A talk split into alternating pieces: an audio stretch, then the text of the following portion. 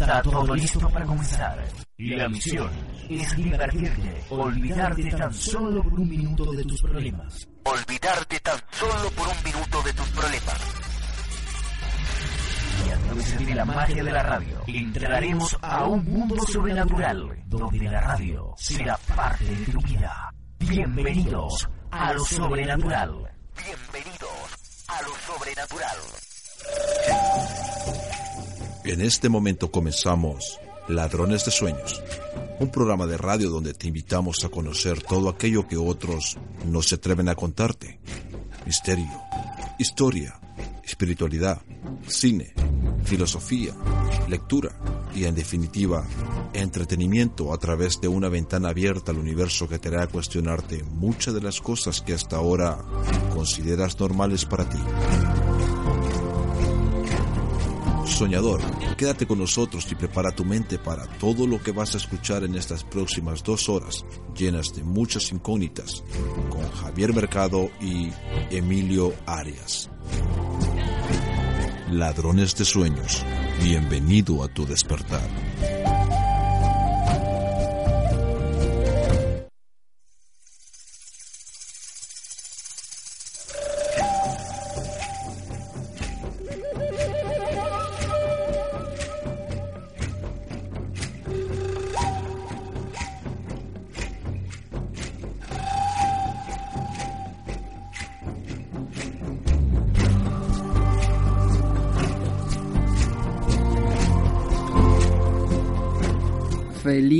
Año nuevo, soñador. Hoy no te voy a decir buenas noches de primera, porque lo que toca es felicitarte como no el año nuevo.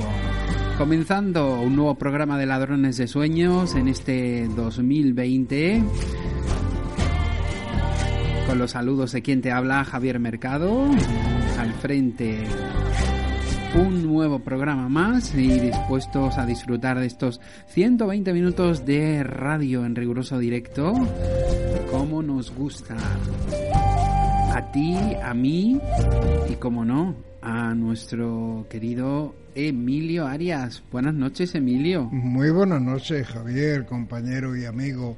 Felicitar también a todos nuestros oyentes, toda nuestra gran parroquia, porque sin duda el año promete sorpresas no demasiado agradables, pero en fin, deseemos que seamos muy felices todo el año hasta que acabe. Eso, no solo estos días que no hemos querido mucho, no hemos deseado mucho amor.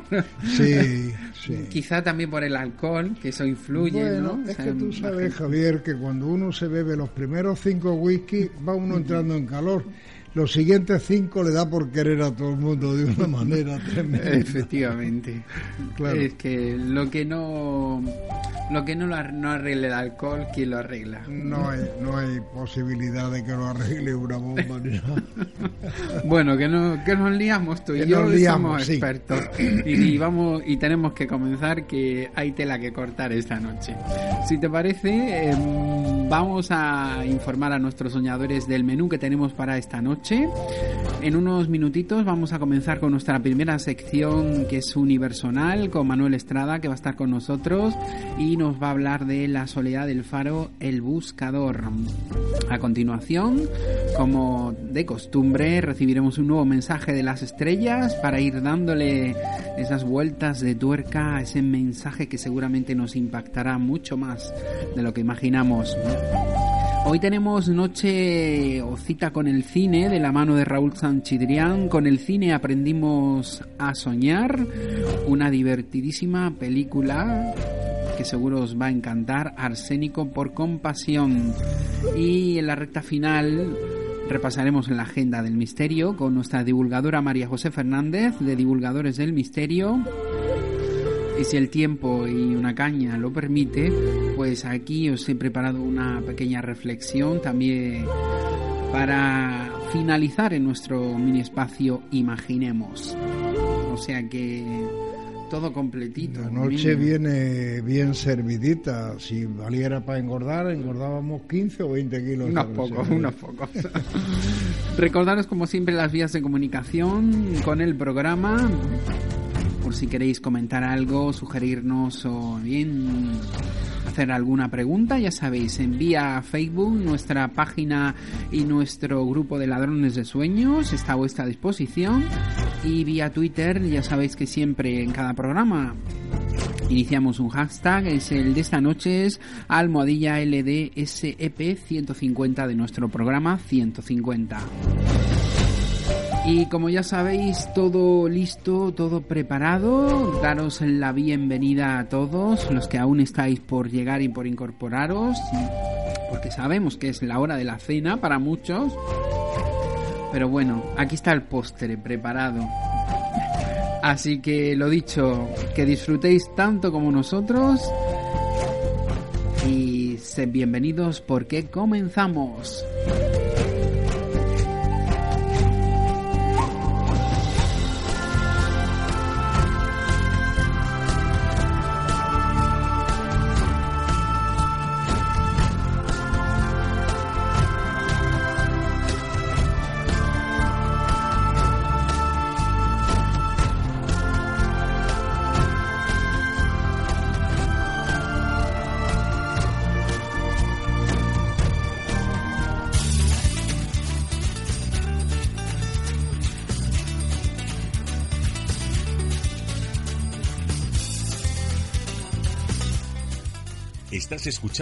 Ladrones de Sueños con Javier Mercado en Onda Sur Motril.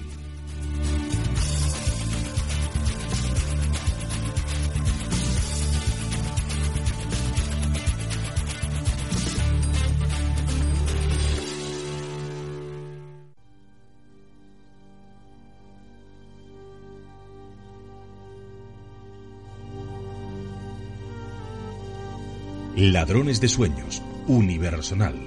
Un espacio en el que lo ficticio puede ser más real de lo que piensas. Con Manuel Estrada. Y como habéis podido escuchar, vamos a ir eh, adentrando y arrancando con el programa y nuestra primera sección. Esta noche vamos a comenzar con nuestro sección universal y de la mano de Manuel Estrada, a quien le vamos a dar las buenas noches y, como no, el feliz año. Manuel, buenas noches. Muy buenas noches, amigos míos. ¿Sí? Es un placer inmenso. No sé si me escucháis bien. Te escuchamos un poquito lejos. ¿eh? Escuchamos Sí. bajito. Sí, Sí, voy a intentar ver si puedo sol- solventar Hacer. este pequeño problema. eso. Acercarte un es- poquito es más. por culpa de, de este aparato. Este aparato que no dominas muy Sí. bien. No, no, pero vamos. Bueno, eh, la medida de lo posible, tú acércate lo que puedas y, Sí. y seguro que te escucharemos bien. Es un placer, como digo, poder estar una nueva temporada con vosotros eh, en esta en esta oportunidad de poder compartir, sobre todo, pareceres, inquietudes y sentimientos, que es lo más importante en este camino que se aventura y, y, se inicia, sobre todo cuando eh, empezamos a despertar y a comprender que probablemente hay mucho más de lo que ignoramos, de aquello que intuimos saber o creemos conocer. Y ese camino, mm, caracterizado por la inquietud y las preguntas, es sumamente interesante. Y posiblemente este espacio de radio, Ladrones de Sueños, sea una aventura para poder iniciar esa andadura entre todos conjuntamente hacia el descubrimiento, no ya, no sé si de respuestas, pero sobre todo de grandes ensoñaciones y preguntas. Pues aprovecho para que te dé las buenas noches Emilio, que estaba ahí. Como ya sabes que no le gusta interrumpirte, pero luego te interrumpirá, pues no sabe. No, pero lo interrumpo muy poco, ¿verdad, Manuel? Muy buenas noches, feliz, feliz año nuevo y que te atropelle el carro de la felicidad a lo largo del año. Y a ti que te den más todavía. Insensato. Se te agradece el defecto. Pero es una especie de extraña felicitación que acepto inevitablemente viniendo de ti, pero que me parece muy, sobre todo, necesaria. Muchísimas gracias, amigo mío, y, y creo que tenemos que hablar hoy, sobre todo nosotros, del tema central que nos ocupa en, en, el título, en el encabezamiento que pondera nuestra nuestra reunión de hoy en torno a la soledad del faro, el buscador. E, e, esa, esa, ese título, esa especie de designación es muy curiosa y puede llamar la atención porque tiene dos connotaciones. La soledad del faro, el buscador.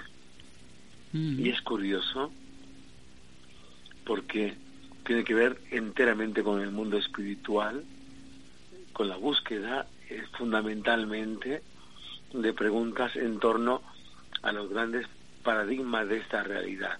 Y, y creo que es fundamental y absolutamente imprescindible que empecemos esta andadura con la formulación de preguntas. Vamos Probablemente sea lo más interesante. Y la soledad del faro es una especie de designación que define a todos aquellos que nos sentimos en el fondo solitarios y nos sentimos solos en mitad de un mundo que seguramente desoye o, o deja atrás a las grandes preguntas espirituales. Por eso creo muy importante no solamente la soledad del faro, sino sobre todo la formulación de preguntas entre todos nosotros, eh, en una época en la cual mm, tal vez sean necesarias ciertas respuestas, no desde un punto de vista definitivo, porque nadie obviamente tiene la verdad, pero podríamos intentar empezar a buscarla, a intentar perseguir la verdad.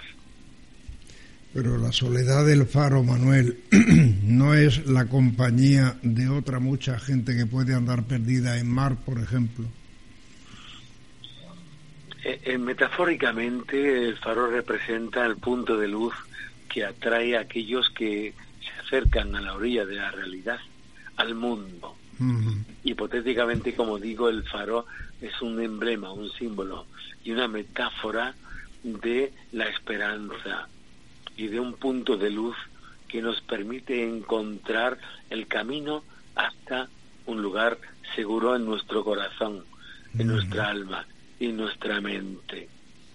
El faro no deja de ser en el fondo aquello que brilla en lo más profundo de cada uno de nosotros y que muchísimas veces no somos capaces de poder permitir que brille más allá de nuestros prejuicios, miedos y etiquetas.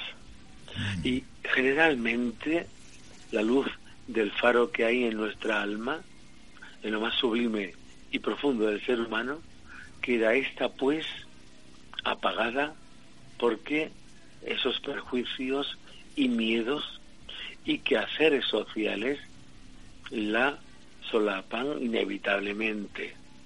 Pero todos a medida que vamos evolucionando y por lo tanto despertando a nosotros mismos, comprendemos la existencia y descubrimos la presencia de ese faro cuya luz se hace inevitable y nos permite comprender y nos obliga a entender que somos seres cósmicos y universales. Normalmente cuando un ser humano alcanza este conocimiento, se convierte en un faro en mitad del acantilado de las apariencias, costumbres sociales y del mundo.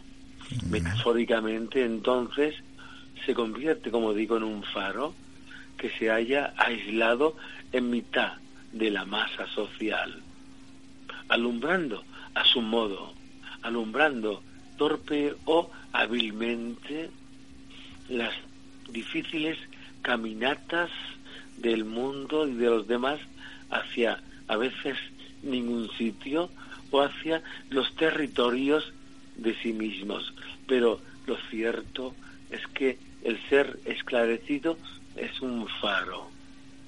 Y hay muchos faros actualmente que nos están escuchando y encuentran enormes dificultades para poder reconocerse a sí mismos, empoderarse, significarse, identificarse.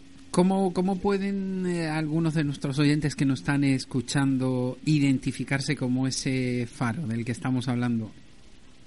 La vida, la vida no material, la vida intangible, la vida como fenómeno espiritual, la vida como un regalo cósmico, tiene solamente connotaciones espirituales manifestadas en los principios de la verdad, la bondad y la belleza y todas las grandes connotaciones que estos tres principios generan en la realidad social experimental de cada ser humano. Los grandes despertados, y digo bien, los grandes despertados, no sé si iluminados, pero por lo menos despertados cuando experimentan este estado consciente, obviamente comprenden la necesidad experimental de la verdad, la bondad y la belleza. Y sus vidas se basan enteramente en hallar estos principios cósmicos y compartirlos. ¿Cómo podemos saber que eh, hemos amanecido, hemos despertado a ese principio cósmico? Sencillamente por nuestra necesidad profunda y sincera de la verdad, de la bondad y de la belleza como principios evolutivos y sociales también inclusive que nos hacen vivir una vida basada en compartir los valores del universo que son los que hemos nombrado anteriormente. Mm. Eh, este, este mundo, desde hace unas décadas, especialmente ahora, está en un punto crítico. Es curioso que hace dos días, solo dos días, acompañé a mi padre a casa de un familiar y cuando llegué había una criatura pequeña de 10 años, también familiar mío no diré quién ni por qué, solo que era alguien con 10 años, enteramente vinculado a mi familia congénita. Y me permitís que no diga más datos. Y como siempre soy el que soy cuando llegué a casa de mi tía con mi padre, empezamos a hablar del otro mundo, de las otras vidas, mi tía decía que no creía, que no creía en nada, pero que sabía que existía algo más. Lo que me llamó la atención es que esa niña, que era hija de mi prima, es hija de mi prima, dijo con 10 años, yo ya no creo en nada, porque la iglesia me ha decepcionado,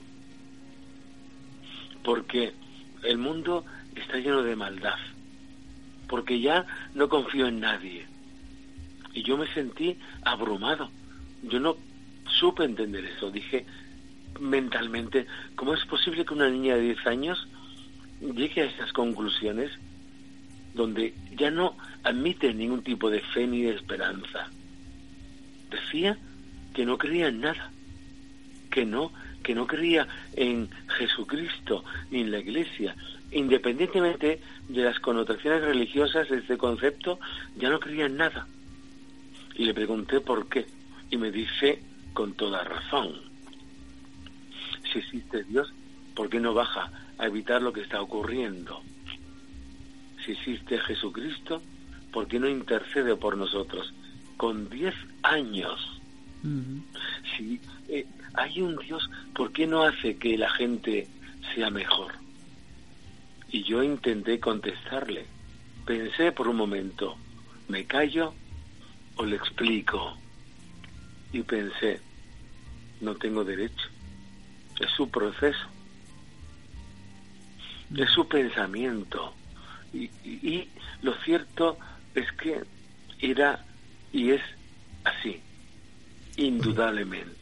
Pero yo creo, Manuel, amigo mío, que ese faro hace falta prenderle su luz. Ese faro, amigo mío, es el tuyo y el mío, como buscadores de una verdad que intentamos transmitir, una verdad que se basa en el descubrimiento personal del conocimiento universal, fundamentalmente. Pero hay algo más. Obviamente, independientemente de que el programa que estamos compartiendo con todo el mundo, Ladrones de Sueños, también sea un faro en un acantilado de muchos soñadores,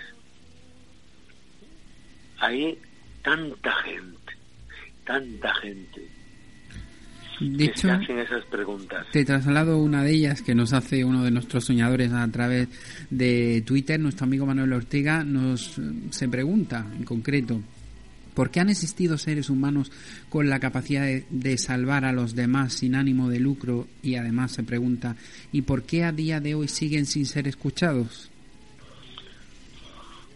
La divinidad, desde el punto de vista de sus inevitables obligaciones, entre comillas, de aportar diferentes estados de progreso y evolución al mundo, nunca ha cesado de permitir que nazcan a esta tierra infinidad de voluntarios retornados, como hemos hablado otras veces, y todo tipo de seres absolutamente abnegados que se han comprometido una y otra vez en distintos siglos a ayudar a evolucionar y, y que este mundo progrese y despierte y comprenda la verdad de los grandes principios universales.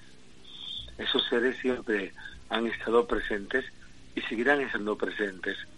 Hoy en día nuestro mundo, el planeta Tierra, está siendo parte de un extraordinario movimiento cósmico de civilizaciones que se encuentran muy interesadas por lo que está ocurriendo.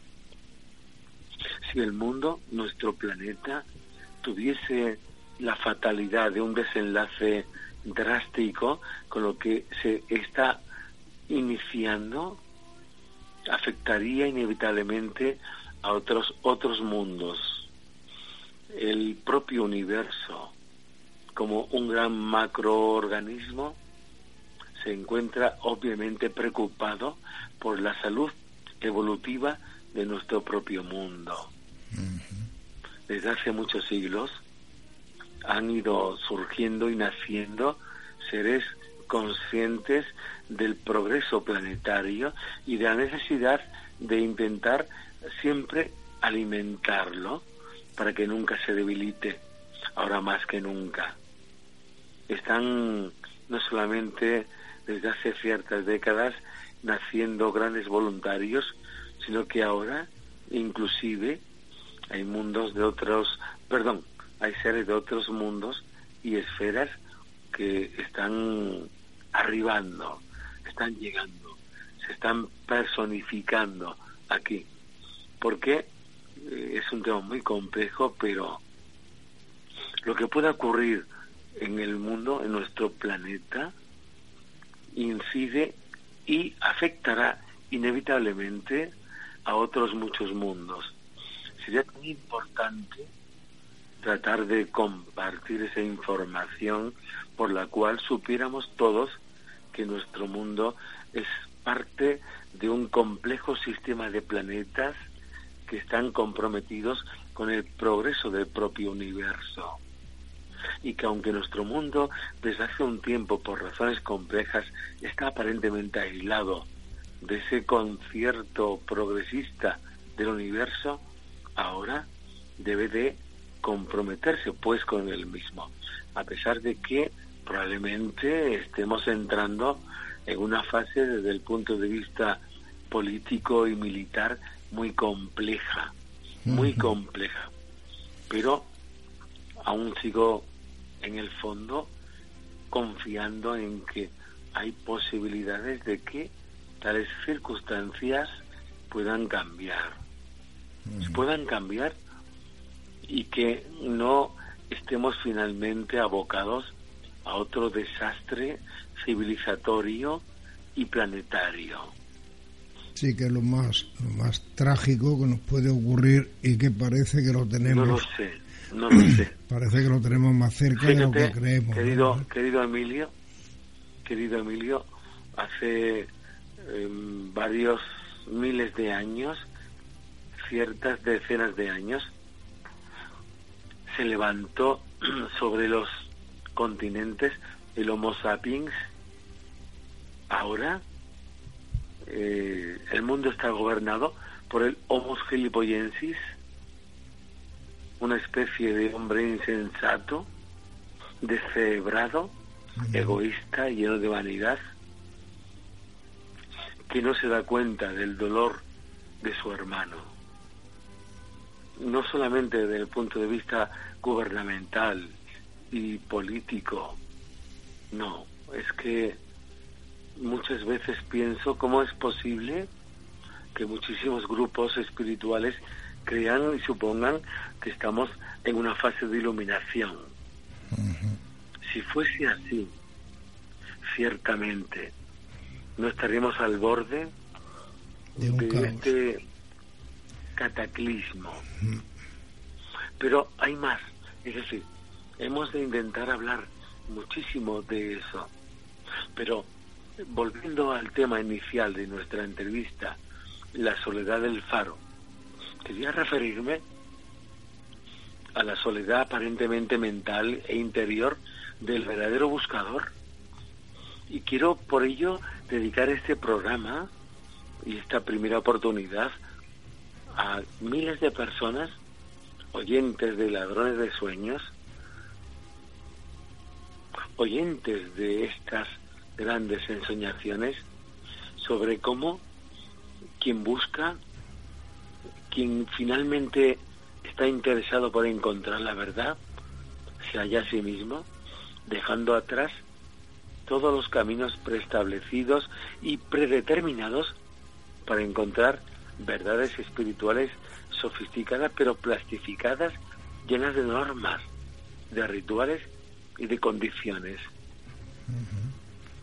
La soledad del faro se refiere a todos aquellos que han iniciado un camino solitario en búsqueda de la verdad, de sí mismos y del universo.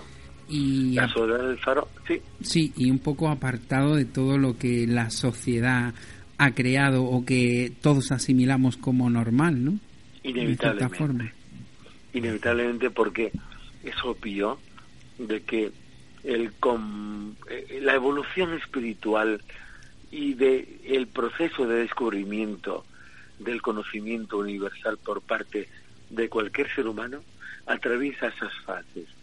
Es algo interesantísimo que tiene connotaciones psicológicas, antropológicas e incluso también espirituales, por supuesto, pero que describen cómo todos en el fondo independientemente de nuestra edad y contexto histórico, cuando buscamos la verdad, atravesamos esas edades singulares e inevitables.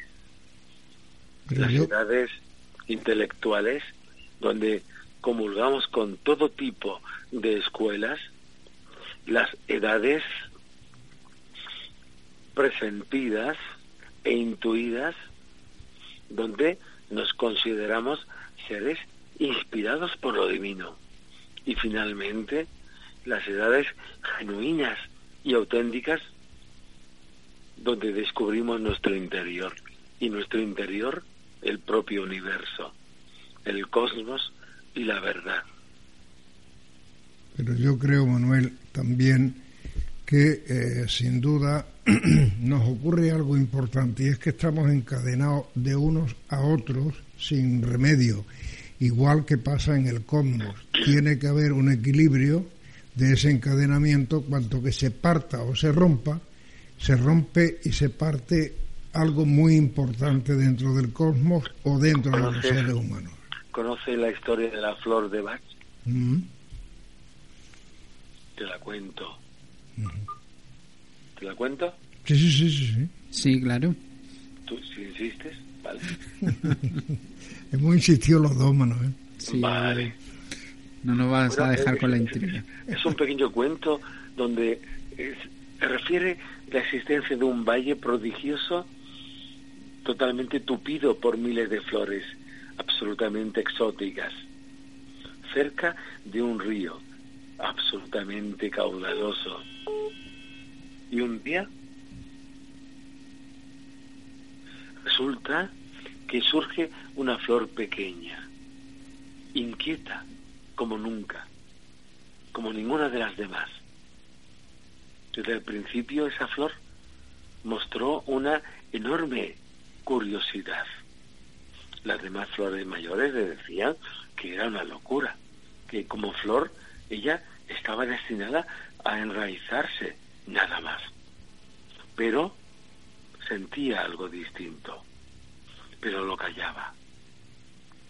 Cuando en la noche las demás flores callaban y dormían, ella soñaba. Y sobre todo cuando escuchaba las aguas, el río, las pequeñas mareas.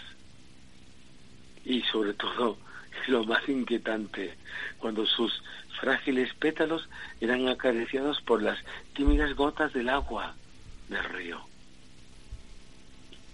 No podía más. Muchas mañanas de día contaba al resto de flores sus inquietudes, pero las reprimían e incluso insultaban. Un día no puedo más. Y esperó a que llegase la noche.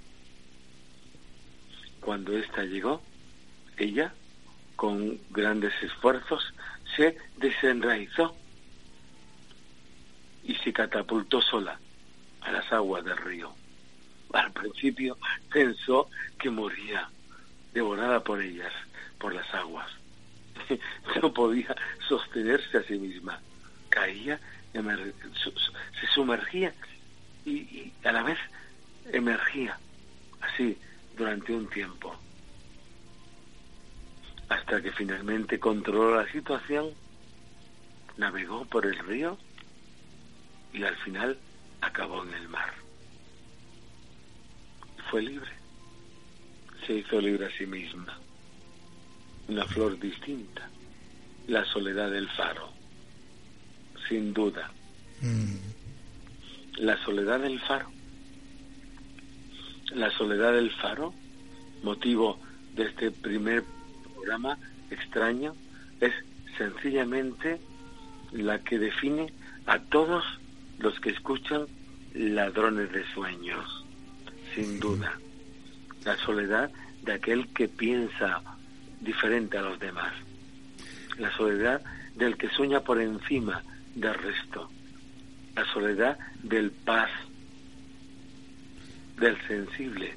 Al final yo creo que eh, para no sentirnos solos, los faros tienen que, unirse y quizá pues este sea un punto de, de unión, ¿no? Sin duda. Eh, te traslado sin duda, te traslado un comentario nuevamente que nos llega a través de las redes sociales de nuestro amigo Manuel.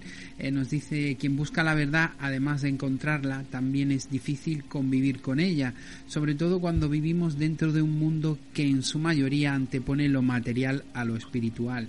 Hace poco, hace poco, mi hija, la pequeña, Aleya, a quien siempre le estaré agradecido por, por motivos personales a mi hija, eh, que hace poco se licenció en psicología.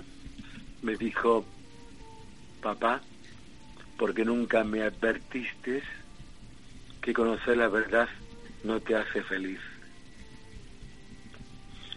Y, yo le dije, la inteligencia y el conocimiento de la verdad no te proporcionan felicidad, solo certezas sobre la realidad del mundo.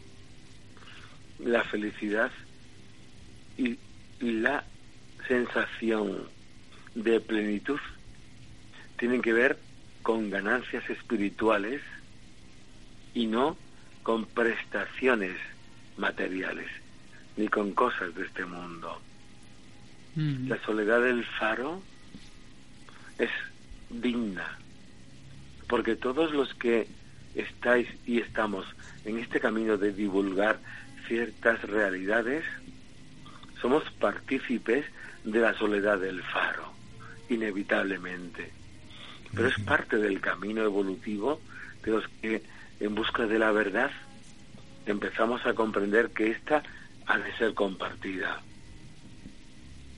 Es evidente que el conocimiento de la verdad en un mundo tan lleno de mentiras no puede proporcionarte felicidad material, pero sí otro tipo de prestaciones temporales muy interesantes como la coherencia, la dignidad y el bienestar interior.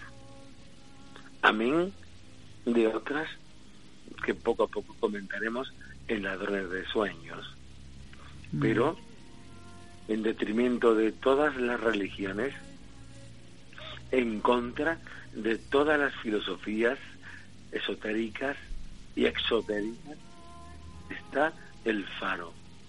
Y el faro es que simplemente al encontrar la verdad se sitúa en un punto elevado y distante para iluminar al resto frente al universo, en un acantilado, que es la realidad. Y la soledad del faro inevitablemente significa el hecho de que miles de personas finalmente descubren que el camino del auténtico conocimiento es solitario y no seglar, ni religioso, doctrinal, ni académico, ni tallerista, sino solitario. Esa es la soledad del faro. Y eso es lo que yo quería compartir con todos los soñadores, la soledad del faro. Muy bien expresado, Manuel. De todas maneras, yo creo que a lo mejor esa soledad, ese faro no da la felicidad, pero sí da la luz y da la vida, ¿no? La felicidad, querido amigo, en este mundo eh, sería un pan prestado y lleno de sacrificios, dolencias y muertes, porque si tú eres consciente como faro, como quien ve, como quien es consciente de la verdad del mundo, tú no puedes ser feliz. La felicidad está muy enfrentada a sentir el dolor de los demás, a percibir la tragedia del mundo, a entender la soledad de miles y miles de personas. En psicología se utiliza un concepto formado por tres siglas, EBM, estado de bienestar moderado. Posiblemente sea algo muy sensato al que podemos acceder, estado de bienestar moderado. Feliz, no me atrevo a pronunciarme. Feliz, feliz cuando tú amas a tanta gente que sufre y que su sufrimiento te corta la voz, te detiene el pulso del corazón, te hela, hiela la sangre en las venas. Feliz cuando no, no es posible, querido amigo. Feliz cuando hay tantas y tantas tragedias en el mundo. Quizás la palabra felicidad nos queda muy grande a, muchos, ¿no? Y la hemos, mm, digamos, eh, es que hoy se está mercantilizando. hoy se está vendiendo ese concepto felicidad de un modo, como tú dices, mercantilista, tallerista y muy vinculado a la nueva era, espiritualmente hablando, que es algo muy anestesista respecto de la realidad del mundo pero sin comentarios, sin comentarios. La soledad del faro, la soledad de todos los que buscamos la realidad universal, pasa por comprender también que quizás en este mundo, siendo conscientes del mismo, no podemos ser realmente felices, sino EBM, estado de bienestar moderado. Y en base a ser coherentes, pero siendo conscientes de que ¿Cómo yo puedo ser feliz si aquellos a los que amo, y son muchos, no lo son? Mm. Es decir, mi felicidad, si soy realmente consciente, dependerá de que aquellos a quienes amo sean felices. Concluimos con una pequeña reflexión que nos aportan a través de las redes nuestro amigo Manuel. Eh, nos dice, comprender aquello que ves es lo que es. Nunca fue sencillo de enseñar. También existen muchos faros apagados que no ven más allá de su sombra, además de no querer dejarse enseñar. Por supuesto, sin duda. Sin duda. Pues, indudablemente. Manuel, con esta reflexión eh, nos vamos a quedar aquí por hoy. Como siempre, darte las gracias por estar otra noche más con nosotros, iluminándonos un poquito más también, compartiendo esa luz de tu faro con, nuestros soñadores y, y emplazándote a una próxima cita. Muchísimas gracias. Muchísimas gracias por esta oportunidad de compartir el camino con vosotros. Un abrazo inmenso. Un abrazo muy grande, Manuel. Buenas noches.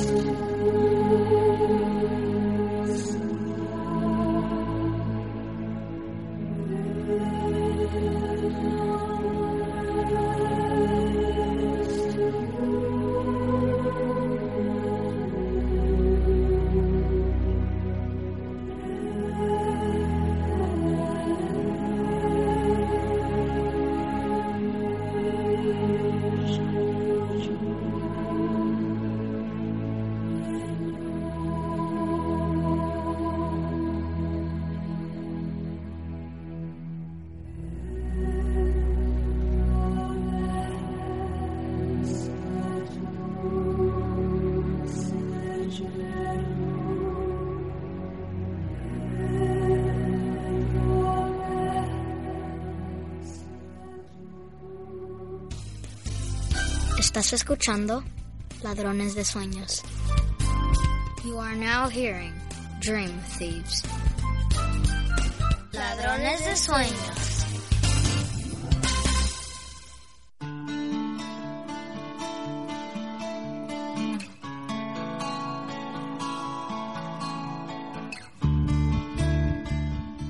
En Ladrones de Sueños escuchamos el mensaje de las estrellas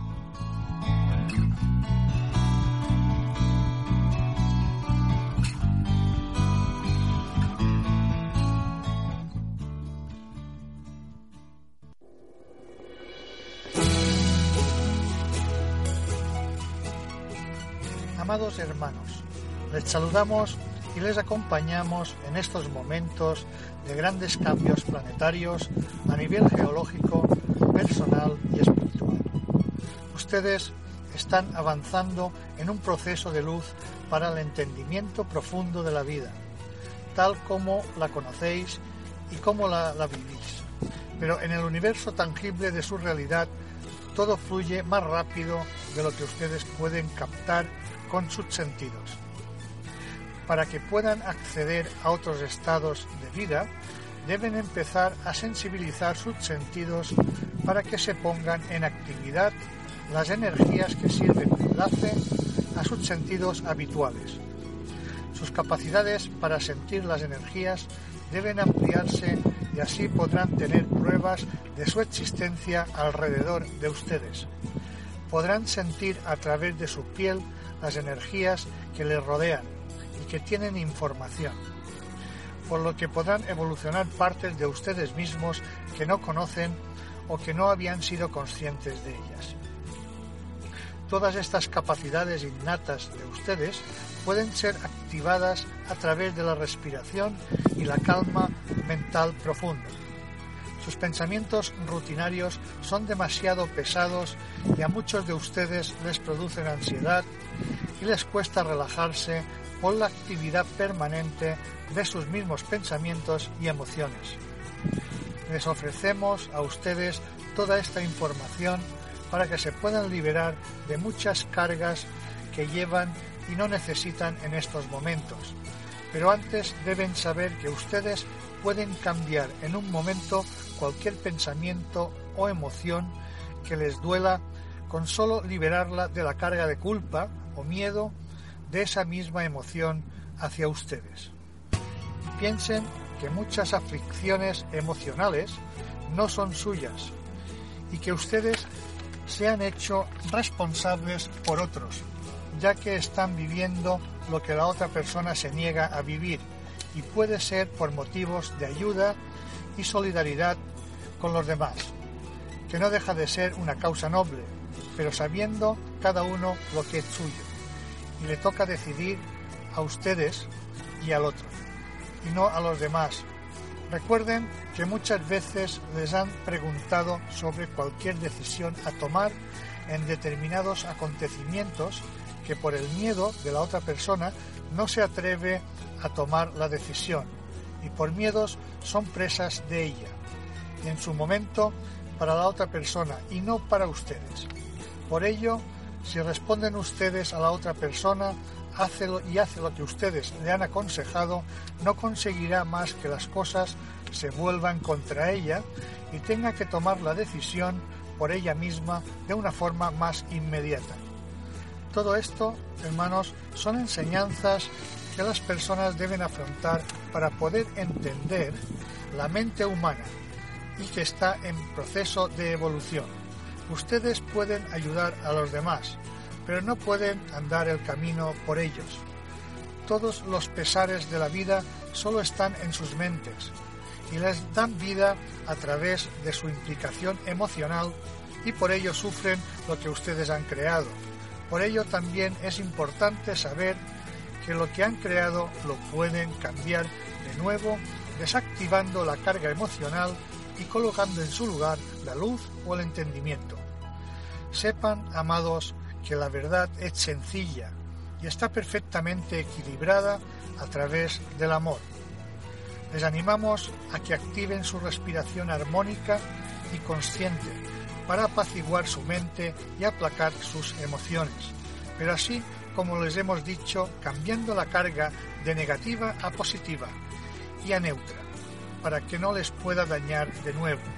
Nuestros mensajes son personales más que técnicos, ya que es el momento de recolocar y recordar lo más vital para ustedes, y no lo transitorio y menos prioritario todas las enseñanzas que han sido dictadas en su mundo, esas enseñanzas no son las enseñanzas sublimes del Espíritu.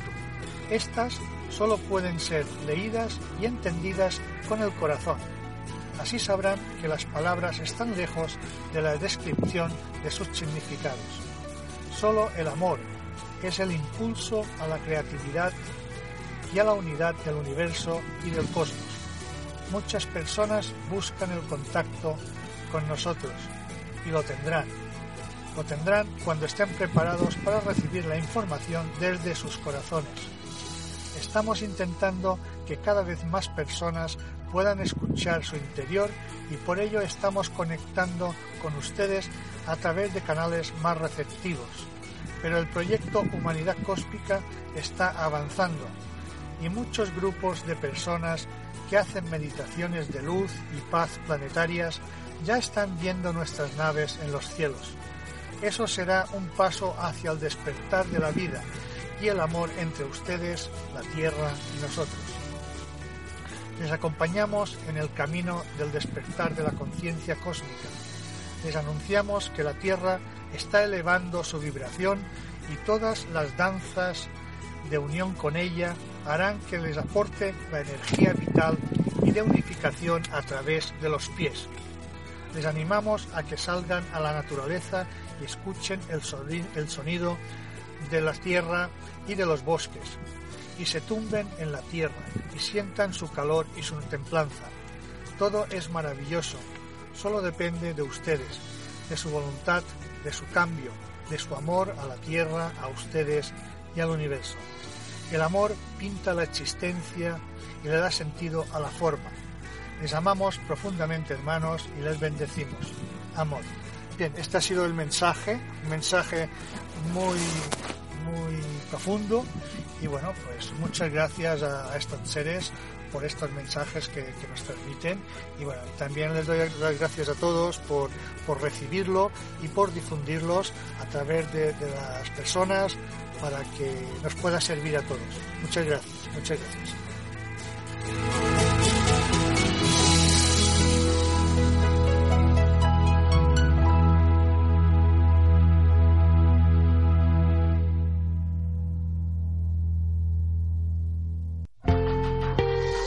¿Quieres respuestas? Escucha, ladrones de sueños.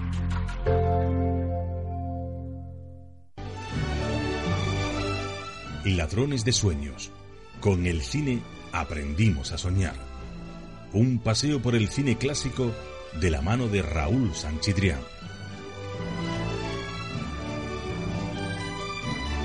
Y llegó el momento de nuestra cita con el cine clásico y como no, para ello eh, nos falta, nos falta nuestro cacaricuétano jefe a quien le vamos a dar las buenas noches eh, y como no, el feliz año. Raúl, ¿qué tal? ¿Cómo estamos? Buenas noches y feliz año, Javito, ¿cómo estamos? Muy bien, muy bien. Feliz el maestro le tenemos por ahí o qué? feliz año nuevo, Raúl, que te deseo todo lo mejor para todo este año.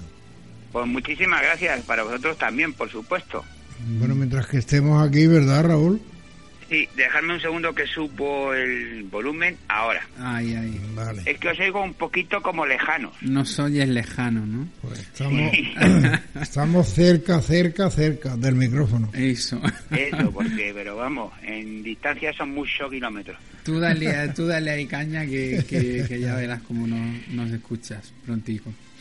Bueno, pues estábamos hablando el otro día por WhatsApp y tal, y ya me he enterado que has visto la película por una vez, ¿eh, Javi? me he hecho los deberes. Sí, he hecho los deberes esta semana. es que tú imagínate, después de dos semanas sin programa, me vengo yo sin ver la película y cómo quedo.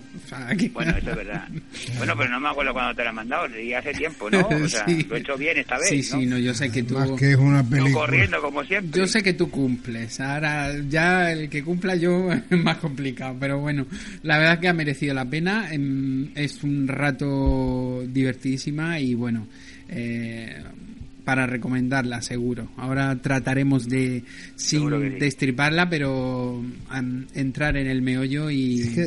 Javier, perdona que te interrumpa, pero yo creo que destripar esta película cuesta muchísimo bueno, trabajo. sí, porque, es un conglomerado, ¿no? No puedes contar todo, es increíble. no, sí, aquí desde luego eh, no puedes contarla, eso está claro, porque se te va la vida, ¿eh? además que es una película intensa, ¿no? Es, es bastante larga y bueno, en fin yo te lo dejo a ti, que ahora iremos comentando conforme. No te atreves, no te atreves a definir cómo es la película. Sí, no me atrevo, no me atrevo. arsénico por compasión, ¿no? sí, arsénico por compasión, ¿no?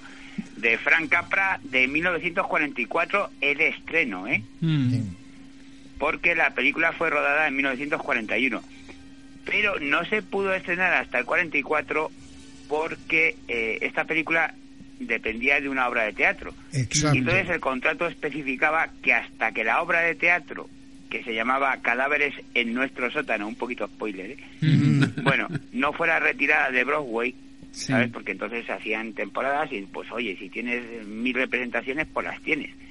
Pues entonces no se podría estrenar. Entonces Jack Warner, en una de sus decisiones magistrales, es un tipo muy curioso, Jack Warner, es para un gran productor de cine, pero bueno, es para hacerle una un programa especial solamente a él, ¿eh? Pues en una de sus meteduras de, de, pata espectaculares y clásicas, pues tiene más de una, pues había pensado que la obra sería un fracaso, ¿no? Y acabó teniendo más de 1.400 representaciones, lo que son casi cuatro años. Y bueno, está protagonizada por Gary Graham, aunque fijaros que en primero se pensó en Bob Hope o Ronald Reagan. Era la época de los que los contratos en exclusiva de los actores con un estudio pues eran muy importantes, o sea, pero ni la Paramount ni la Metro que pedían cifras disparatadas por estos dos actores, pues eh, al final, bueno, pues dijeron, bueno, pues tenemos a Cary Grant, pues nos quedamos con Cary Grant. Pero que Cary Grant le da un caché a la película impresionante, ¿eh? Yo no me la imagino en otro actor. Yo tampoco. Bueno, si imagináis a Ronald Reagan, a lo mejor lo hubiese hecho bien, ¿no? no, seguro, seguro que, la película se habría quedado mejor como lo que era obra de teatro, ¿no? Eh, bueno, es que la obra de teatro creo que mm, fue bestial, o sea, ahora, ahora te comentaré porque el protagonista era otro, perdón, el segundo protagonista era otro, y, y, bueno, pero que fue un éxito de Broadway, pero brutal, ¿eh? O sea que, bueno, están las dos encantadoras tías que son, papelón. Sí, Josephine Hall y Jane Adair, que eran también las actrices del teatro. ¿eh? el, el, sobrino John Alexander, que es el que hace de Teddy, también estaba en el teatro. Y luego aquí, bueno, hay una pequeña variación que está la guapísima Priscilla Lane, mm. como Elaine, que es la mujer del protagonista, Peter Lorre, y aquí es donde te digo yo que hay una diferencia. Raymond Massey hizo de Jonathan Brewster, en el papel que en el teatro hacía Boris Karloff. ¿Vale? Se le caracterizó para parecer a Karloff, pero es que Karloff era el que tenía el tirón en el teatro y el que eh, provocó que tuviera tantas representaciones. Lo que pasa es que Carlos no pudo rodar porque eh, era el principal reclamo de la obra y además era mm, uno de los productores. Entonces, dejar ocho semanas la obra en Broadway para grabar la, cinta, pues no le pareció, que es un gesto bastante honrado por él. Pues si te parece, vamos a ir entrando en la hipnosis, ¿no? Eh, ¿Cómo hipnosis o argumento? o argumento. Yo me ciño al guion. Si no, si es latino. Que Javier ya está moderno, moderno, moderno. No, no, si, si no, si es más antiguo que argumento. Bueno. pero es que tú sabes. inglés, pero es latín. Raúl, tú sabes que todo da vuelta sobre sí mismo, ¿no? También es verdad, sí. bueno, pues vamos con el argumento entonces. Venga. Las hermanas Martha y Abby Brister o Brewster, el Brewster creo que es la... Mm. Sabéis que mi inglés es un poquito así. Bueno, pues son unas bondadosas solteronas de Brooklyn, ¿no? Tienen tres sobrinos, Mortimer, que es un crítico teatral, y se acaba de casar con su vecina Elaine. Cuando la veamos comprenderemos por qué se casa, porque, bueno, él escribe libros contra el matrimonio y así, ¿no? Luego tiene un segundo sobrino, que es Teddy, que está un poquillo así loquillo y tal, y cree que es eh, Theodore Roosevelt, ¿no? Y vamos al corte uno y empezamos a destripar un poquito el, principio de la película. El meollo. Entramos, Entramos en materia. Vamos al corte uno. Fíjate en aquella vieja casa. ¿Aún viven en ella sus primeros propietarios? No gastes bromas con las hermanas Brewster. Son las dos ancianitas más dulces y más buenas que conozco. Viven como fuera de este mundo. Eh, son como... como un perfume de violetas. Y puedes apostar a que si llega alguien buscando alojamiento no se irá sin haber comido bien y con un par de dólares en el bolsillo. Así es como impulsan a la gente a hacer el bien. Oh, ¿has tomado té esta tarde? Sí. Y me temo que la cena va a retrasarse esta noche. ¿Sí? ¿Por qué? Teddy. Teddy, tenemos que darte buenas noticias. Tienes que ir a Panamá y excavar otra esclusa para el canal. Encantado. Eso está bien, muy bien. Me prepararé enseguida para el viaje. ¡Carguen! Pues aquí dabas el primer corte. Bueno, sí, pues unas eh, dos viejecitas encantadoras, solteronas y tal. Y el carguen es porque Teddy sube las escaleras pensando en la carga contra las colinas de San Juan. Que bueno, es una batalla que, se, que sucedió en la guerra hispano-estadounidense de 1898 en Santiago de Cuba. Y entonces Rubel, que era un poquillo fantasma, ¿no? Pues consiguió la presidencia tres años después porque se hizo ahí como un héroe y tal, pero bueno.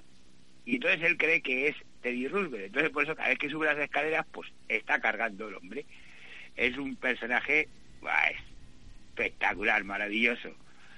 Bueno, eh, seguimos.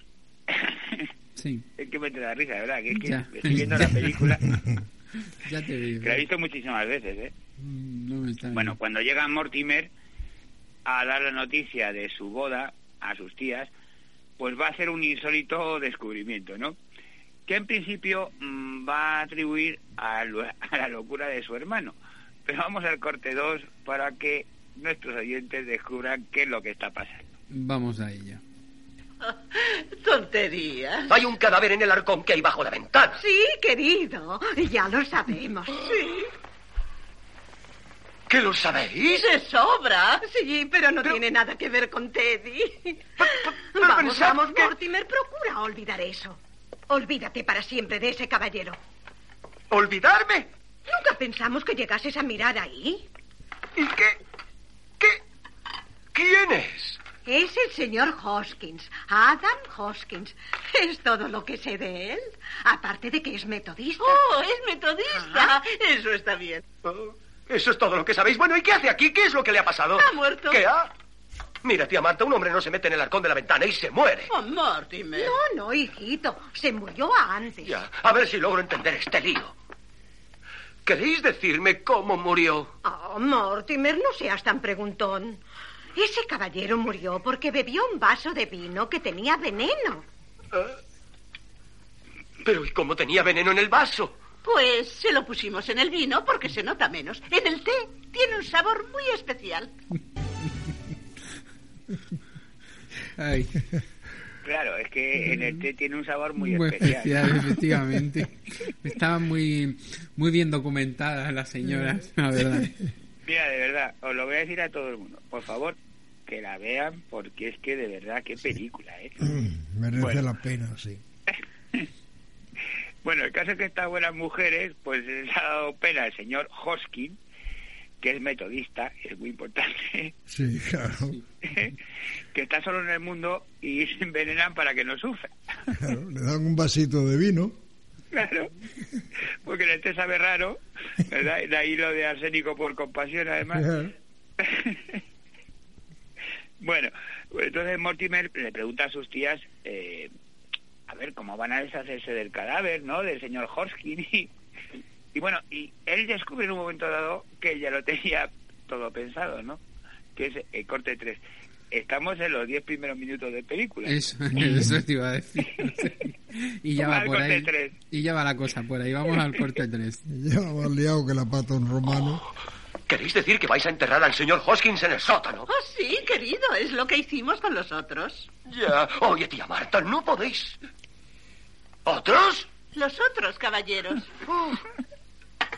Cuando dices otros, ¿quieres decir otros? ¿Más de un otros?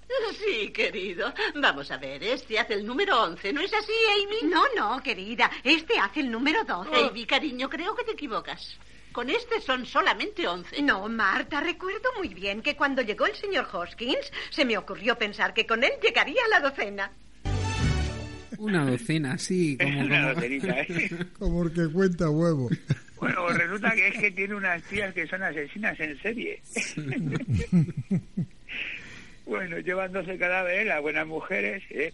siempre por compasión. Eso, ¿no? es, eso es lo más Y importante. el sótano lleno. Bueno, eh, eh, además se libran de ellos haciendo que el pobre Teddy los entierre en el sótano diciéndole que son víctimas de la fiebre amarilla, ¿no? Bueno, sabéis que como cree que es Theodore Roosevelt, ¿no? Y bueno, en, en la guerra de Cuba murieron, me parece que fueron más de 100 soldados de Estados Unidos eh, Fiebre amarilla. de la fiebre amarilla, ¿no? Porque para ellos era fue una epidemia increíble. Pero bueno, entonces, bueno, pues todo parece arreglado, ¿no? Enterramos al señor Hoskins, e internamos, eso sí, a las tías y a Teddy en un psiquiátrico. Pero no va a poder ser porque llega Jonathan, el tercer sobrino, hermano de Mortimer, que viene huyendo de la policía. Y vamos al corte 4, que también es muy bueno. Vamos a por él. ¿Quiénes son ustedes? ¿Qué están haciendo aquí? Tía Avy. Tía Marta. Soy Jonathan. ¿Usted? No puede ser. Márchense. Soy Jonathan. ¿No me conoces? Tu sobrino Jonathan. No, usted no lo es. No se le parece en nada y es inútil que se haga pasar por él. De modo que márchense de aquí. Veo que aún conservas ese precioso anillo que la abuela Brewster compró en Inglaterra. Y tú, tía Marta, aún llevas vestido de cuello alto para que no se vea la cicatriz que te hizo el abuelo al quemarte con el ácido. Vaya, su voz parece la de Jonathan. ¿Has, has tenido algún accidente? Mi cara. El doctor Einstein la ha cambiado. Me hizo la cirugía estética. Pues yo he visto esa cara en alguna parte. Davy, ¿te acuerdas de cuando llevamos al cine al pequeño Schultz y yo me asusté tanto? Era esa misma cara. Pues ahí quedaba esa pequeña... Bueno, me- la lástima es que no podamos enseñar las imágenes, que bueno, en el vídeo luego saldrán, ¿no? Sí, luego ya lo, cuando montes el vídeo seguro. Claro, pero es que la cara del tío es igual que la de Frankenstein. Ah, sí es. Es, eh, Menuda claro, cirugía estética que le hicieron. claro, no, porque estaba borracho el doctor. Pero no contamos mal, venga, que no vamos a Sí, sí, destripar más. venga, sí. Pero vamos, la película luego sigue teniendo giros, sigue teniendo historias. No hemos contado ni el 20% de lo que es la historia, ¿no? Los gags eh, visuales que tiene Gary Grant, bueno, es una maravilla, ¿eh?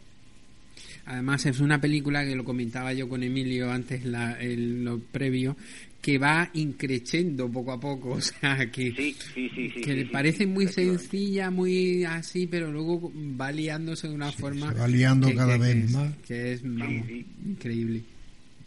Y más compleja y más complicada y más difícil de entender. Por eso digo que es dificilísimo destriparla, ¿no? Bueno, es un estilo además muy de Frank Capra, el director, ¿sabes? Eh. Porque él empezaba con cosas sencillas y luego las iba complicando y complicando. En el segundo acto siempre complica, ¿no? Y luego da unos finales de tercer acto que luego el tío además rodaba cuatro o cinco y según le gustaba al público era el que, el que dejaba. Era muy habitual de él. Mm. Por cierto, bueno, seguimos hablando del director ya que estamos, ¿no? Venga, vamos a que era ver. un señor que se llama Francesco Rosario Capra, nacido en Sicilia en 1897. Bueno, luego fallecería en 1991. Y este chico era el típico inmigrante estadounidense que era ingeniero químico ya en 1918. Pero en la buena tradición de los emigrantes sicilianos, pues después de probar con el contrabando, el boxeo o como timador, pues debutó como director de cine mudo en 1922, puesto que como vivía en, California, pues bueno, pues probó suerte, ¿no? Dirigiría innumerables cortos cómicos, comedias, hasta 1934. Este es un año clave para él porque estrena Sucedió una noche, una enorme película, ¿eh?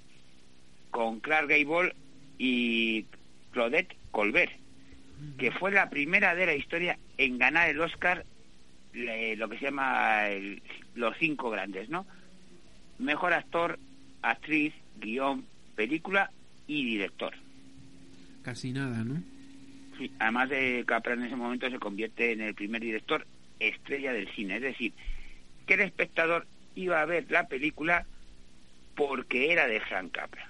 Es la primera vez en la historia que la gente no va buscando los, los actores, no va buscando el guion, no va buscando la historia, no, va buscando el, director. Sí. a partir de, ahí, toda la gente, cuando era una película de Frank Capra, eh, iban a, ver esa película porque era de Frank Capra. De hecho, eh, su biografía se llama El nombre del director antes del título. Porque es el primero que pone Frank Capra mm, Production luego pone el título de la película. el primero que se atrevió, pero también era el, primero que le, le, le pasaba que, que, la gente le hacía eso, ¿no? Oye, es el primero de la historia. Luego lo secundan muchos, ¿no? Sí, luego muchos, pero él, es el primero. O sea, es el primero que logra que la gente vaya a ver una película por el director. Importantísimo, ¿eh? Pues sí. No, además eh, da una idea de la categoría de artista que tiene él. O sea, tiene películas increíbles. ¿eh? Es un genio sin dudarlo para nada. ¿eh? Sí, sí, sí, sí. Bueno, lo que pasa es que a partir de esta película mm, y a partir y a pesar de que había cosechado mucho éxito, él abandona la comedia y se va a centrar en un cine, pues, de marcado carácter social y político. ¿eh? Eh, su caso es muy curioso porque era admirador de Benito Mussolini. Bueno, sabemos que es italiano y siciliano. Y es que Benito Mussolini le ofreció un millón de dólares por dar su biografía. Y además eh, fue el estudio el que se, el que le dijo que no, porque él quería hacerlo, ¿no? Y luego pues tenía gran aversión por los sindicatos, eh, por todo lo que oliese a izquierda, ¿no? Sin embargo, su cine se centró en la defensa de la democracia y del ciudadano medio, ¿no? Hay películas, bueno, maestro, voy a recordar unas pocas, ¿verdad? El secreto de vivir, Horizontes perdidos, Vive como quieras, Caballero sin espada, Juan Nadie. Bueno, o sea, de hecho, además, tras la guerra fue investigado por el Comité de Actividades Antiamericanas, ¿no? Por estas películas. Luego, después hizo Qué bello es vivir, que, bueno, pues, es la película navideña y todo lo que queráis, pero que es una crítica social increíble, ¿no? O una, bueno, yo creo que la más dura de él es que es el Estado de la Unión. Y además, eh, este dato es muy curioso porque durante la Segunda Guerra Mundial capitaneó el grupo de directores que viajó a Europa para rodar el esfuerzo de guerra norteamericano, que fueron John Ford, aparte de él, ¿eh? Pero Raúl, de, líder. Perdona que te pare un momento. Que digo que qué bello es vivir, creo que durante muchísimos años se ha estado representando no solo en España, sino en muchísimos países. Sí, sí, era típico porque era típico eh, navideño, ¿no? Sí, pero mm, tú fíjate que tiene una crítica social y, inmersa en la película increíble, ¿eh? Claro, lo que pasa es que siempre, bueno, como el final es tan maravilloso y tan bonito y tal, pero es una crítica al egoísmo, a... Sí, sí, sí, sobre todo al capital, ¿no? Sobre todo al capital, porque él es una persona que se arruina, porque era buena persona, porque el capital muy típico de los de los bancos del crack del 29, ¿no? Y entonces, pero eh, tiene un bueno, pero si ves la que te digo yo, la de espera que, que le tomo notas, el Estado de la Unión esa ya es increíble. ¿eh? Ahí en qué bello vivir hay un, un momento que a mí me, sobrecoge, me, llama muchísimo la atención, y es que al principio de la película se ve como el pomo que hay en la escalera se lo lleva en la mano, es decir, eh, y luego invierte dinero en todo el mundo, pero al final de la película volvemos a ver cómo el, el, pomo este que hay al fondo de la escalera vuelve a quedarse con él en la mano. Te, No sé, pero te deja pensativo todo esto. O sea, ha, tenido dinero para todo el mundo, se ha arruinado, pero sigue sin gastar un dinero en su casa en mejorar su situación de alguna manera, ¿no? Claro, es el, prototipo del americano, pero del mm. americano ideal, ¿sabes? Que, que crea puestos de trabajo, que es, es, una película maravillosa, ¿eh? Sí, sí, sí. Yo creo que yo creo que es de lo mejor que ha hecho Capra, sin dudarlo casi. Bueno, es que todo lo que hizo Capra era bueno. ¿eh? Sí, todo. Lo, es que es que no hay nada, no tiene nada que puedas decir esto lo voy a apartar, no. Es como Wilder, es. Mm. Eh, bueno, que estamos en la Segunda Guerra Mundial, que me dio usted. Eso digo yo, que, luego... Pero muy poco. Luego, vienen los líos, como yo digo. Bueno, pero como luego viene la cacaricueta en la jefa, pues... Claro, pues sí. Tiene que esperar cinco minutos. Hoy jugamos Lo arregla después. bueno, que os digo, eh, estábamos en que se fue eh, como capitán de los directores de el esfuerzo de guerra norteamericano, pues el del Star System, ¿no? Que sabéis que mi doctorado de historia lo hice de eso. Mm. Entonces, bueno, pues, John Ford, John Houston, William Wyler y George Steven, que este es el más importante. Yo voy a decir por qué. Porque, bueno, no sé si os suena, es el de Raíces Profundas, Gigante, mm. Un lugar en el Sol. Bueno, Stephen rodó en Dachau unas imágenes de lo que ellos creían que era un, una cárcel, un campo de concentración, y luego era un campo de exterminio, claro, pues lo que rodó Stephen en Dachau acabó siendo prueba en el juicio de Nuremberg. Se aportó como prueba y fue admitido como prueba en los juicios de Nuremberg. ¿eh? Casi nada. Mm. No, si, no sé si habéis tenido oportunidad de verlo, es terrible es terrible, los cadáveres, bueno, es... Sí, es, es, eh, son imágenes dantescas tremendamente duras las que se ven ahí, ¿no? Bueno, y, y, creo, bueno, ¿sabes que estuvo rodando? Eh, quedó tan impresionado que se puso a rodar y se puso a rodar y se puso a rodar. Todo el equipo quedó agotado y él ya llegó un momento en que no pudo rodar más porque se cayó de agotamiento, ¿no? porque él quería que se, eso quedase para los restos. Os aconsejo verle el documental, pero bueno, al que tenga estómago, ¿eh? Sí, hay que tener... Eso, eso, sobre todo hay que tener estómago. Sí, sí, hay, que tener mucho estómago. eso es una cosa durísima. Bueno, seguimos. Seguimos, sí. es que me enrolla, es que me enrolla, Raúl. Encantado de que se enrolle usted, maestro. Bueno, además dirigió entre 1942 y 1945 una serie documental muy importante, Why We Fight, eh, ¿Por qué luchamos?, que era para la concienciación de las tropas y luego se utilizó para eh, la concienciación de los civiles americanos de por qué habían tenido que entrar a la guerra y es sobre la necesidad de, pues eso, de enfrentarse a las potencias del eje, ¿no? Mm, interesantísimos también los sitios documentales. ¿eh? Mm, digo, a ver, que sean tan friki como yo, pues que se los vea, que son muy interesantes. Sobre todo si te gusta la historia y sobre todo si te gusta la historia de la Segunda Guerra Mundial, son imprescindibles. Bueno, venga, vamos con la peli. Venga. Vamos, nos estamos escapando, Raúl.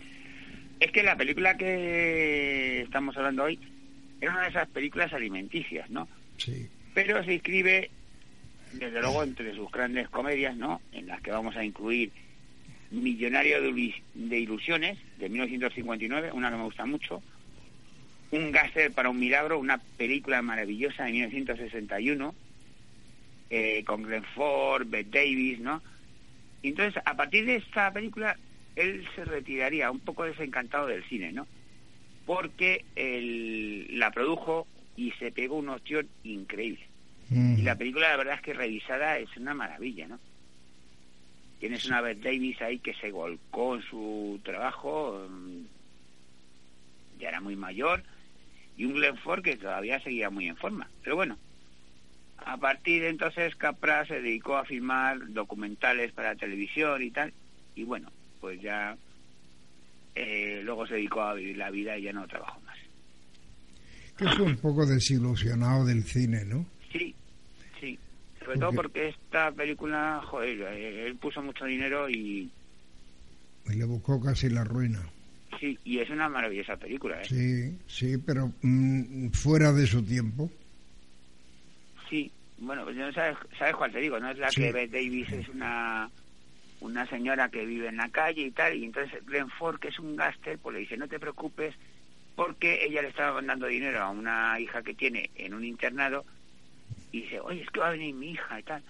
Y Glenn Ford le dice, no te preocupes que tú vas a estar aquí como una princesa, vas a ser como que tu hija no sospeche que está ah, no sospeche que está tirada en la calle, sí. Claro, y que, es que la va comprando una, una flor todos los días y tal, por hacer su buena acción, ¿no? Que es un gaster luego, pero bueno. Es una película maravillosa. Mm. Maravillosa y vamos, que tenéis que verla seguro. Qué buen cine se hacía entonces, ¿eh, Raúl. Joder, era una maravilla, macho. Que no os puedo dejar, que os liáis. ¿Eh? Que os liáis, que es que... Este Raúl... Estoy este yo aquí controlando las redes que... Este Raúl que me lía... Y ya, pues, se os va, se os va de las manos. bueno, venga, va. Ah, película. que... que son las 11 y 20. Esto es un riguroso directo. Ay, total. Estoy Hablamos del protagonista, si os parece. Venga. Perfecto. Es Gary Grant, mm, que él y la crítica, pues, detestan esta película. ¿eh? No así el gran público, que asistió en más a verla, fue un taquillazo. Mm, os digo una cosa, recaudó en Estados Unidos 5 millones de euros. Uy, perdón, de dólares. De dólares. Eh, ya no sabe uno si pensar en pesetas, en euros, en dólares. Es igual, no pasa nada. De todo eh, es dinero, Raúl. Y esto significa unos 35 millones de espectadores, ¿eh? O sea, que no está nada mal. Bueno, eh, si bien es verdad que a lo mejor la retaila de gestos, grititos, dobles miradas y expresiones de, de sorpresa de, del personaje de Grant pueden llegar un poquito a saturar, ¿no? A mí no, pero bueno. Pero ya había hecho papeles así, ¿no? Como Luna Nueva o La Fiera de mi Niña. Luego es verdad que a lo mejor se convirtió en un comediante más sutil y tal, pero bueno, mm, la coreografía se corresponde, sin embargo, bueno, pues una a la actuación teatral que había, ¿no? De Broadway. Mm. Que hemos dicho que en, algunas ocasiones había hecho el sobreactuado Hop, o sea que... Y bueno, eso fue un tremendo éxito para el público, ¿eh? Y bueno, ya no se digo en Europa y todo esto, o sea... Mm. El caso es que Grant se enfadó tanto que no volvió a trabajar con Capra. Aunque yo creo que volvió a hacer papeles sobrecargados, ¿no? Pues en El soltero y la menor, o en Me siento rejuvenecer. Bueno, incluso si me apuréis un poco, el, la muerte, con la muerte en los talones también al principio hace un poquito así, bastante el tonto, pero bueno, a él no le gustó, pues ¿qué le vamos a hacer? No, pero porque tampoco tenía una visión demasiado clara de lo que realmente Capra pretendía, ¿no? No, y además él estaba empezando, te quiero decir, que tampoco, ¿sabes? Pero bueno. Seguimos. Mm, ¿Qué decimos de él? Pues eh, el número dos de la lista de la eh, American Film Institute, ¿eh? solo superado por Humphrey Bogart.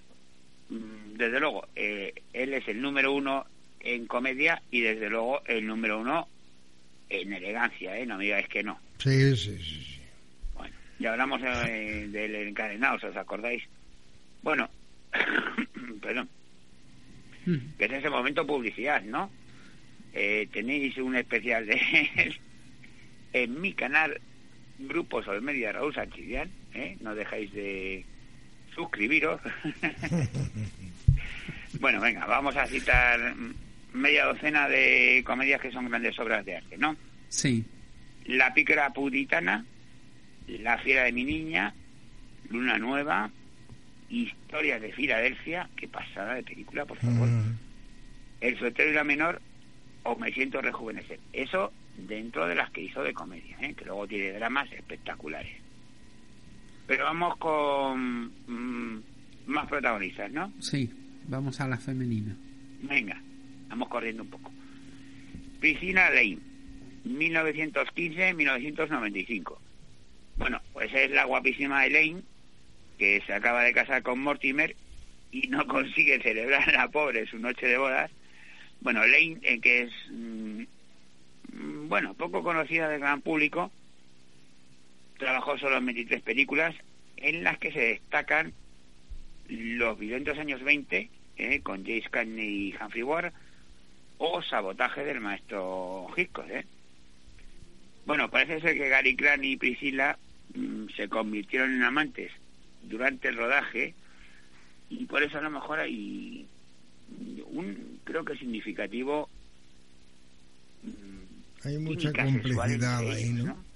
Yo no sé si os habéis dado cuenta en la película cómo se miran, cómo... es brutal, ¿eh? Bueno, pues esta chica se retiraría en 1948 por amor, porque se casó con el coronel Joseph Howard, que parece ser que estaba vinculado a la CIA, era un coronel de la Fuerza Aérea. El tema de seguridad también debió de contribuir un poquito a su retiro, ¿eh? por el tema de que estuviera protegida y tal. Y bueno, no sabemos mucho más porque ahí hay un tupido velo y esas cosas. Pues bueno, también contribuyó mucho mm, al éxito de la película los secundarios, ¿no? Peter Lorre, que es un judío astrohúngaro, nacido en 1904, murió muy joven en el 64. Bueno, pues ya en 1926 debutó en el teatro vienes de entreguerras con obras de su gran abrigo Bertolt Brecht. ¿eh? En el teatro creo que son palabras mayores este señor. Bueno, Friedland lo ve en la obra Fabián y lo va a contratar para una película fundamental que es M, el vampiro de Düsseldorf. Es expresionismo alemán puro y duro, una película también que se debe ver, bueno, pero bueno, ya para eso, para Cacaricueta no has avanzado, ¿eh? Sí, eso ya, palabras mayores. Claro, como era hijo de judíos, pues en el 33 huyó a Londres, claro, y se hace muy amigo de Hitchcock, ¿no? Con quien rodó El hombre que sabía demasiado. ¿eh? Mm, el que no tenía ni papa de inglés, pero bueno, eh, es una película también importantísima. Luego hizo el Mar con Maltés, Casablanca, 20.000 leguas de viaje submarino, o una estupenda que a mí me gusta mucho, que no la conoce mucha gente, que es La burla del diablo, que es de John Huston, que todavía hemos dicho Houston, pero ahora se dice Huston. Bueno, el resto de secundarios es perfecto, las dos tías solteronas, que son entrañables. Únicas. El hermano loco, ¿eh? el asesino, el policía que no se entera de nada. Bueno, en conclusión, pues dentro de esta historia que estamos haciendo esta temporada de delincuentes que nos caen bien, pues una divertidísima película llena de gas, visuales, para toda la familia Así que, ¿qué queréis que os diga? Eh, que no se la puede perder, efectivamente. Que no se la puede perder nadie. Claro, y además, si, si le gusta a Javito, ya es que le tiene que Ya, imagínate, imagínate. Mira que es larga, ¿eh? que es una película que hay que sentarse y, verla, ¿eh? pero mm, te engancha de una manera y es como te he dicho, se va liando, liando, liando. Dos horitas, sí, pasa. Sí, sí, eh, los giros de guion eh, son continuos, son tan divertidos. La verdad, sí. No pasa, no decimos más. Ya está, ahí lo vamos a dejar. Que la vean los que quieran, ¿vale? No, no, grabean todos. Todos. Esta la tiene que ver todo el mundo. Sí, esta además es para verla todo el mundo, Emilio. Claro que sí, además lo puedes ver con niños y todo, está genial, para toda la familia. Pues terminamos, ¿no? sí, pero tenemos que hablar de la, del próximo programa, ¿no? Bueno, una pinceladita. Pues una entradita. El próximo programa, que el maestro ya sabe, va a saber quién es, pero tú no. Yo seguro que Vamos a ir con una familia de gángsters de Nueva York que contratan a una asesina para hacer trabajitos esporádicos de Los Ángeles.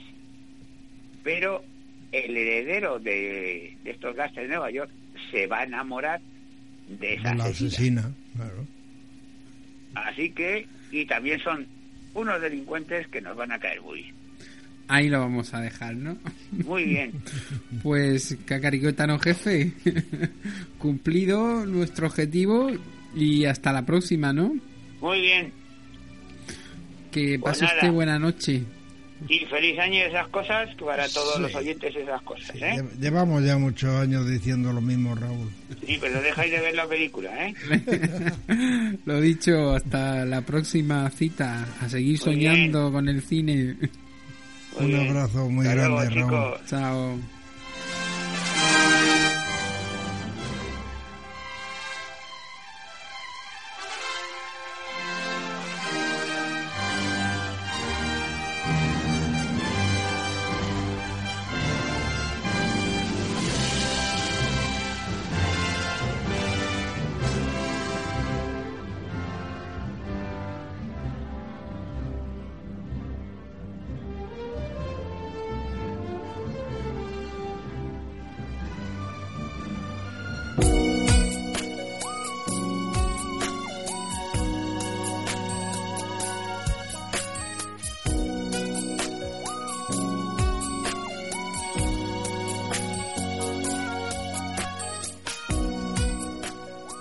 Escúchanos en directo en Onda Sur Motril y Universal Radio cada miércoles de 10 a 12 de la noche.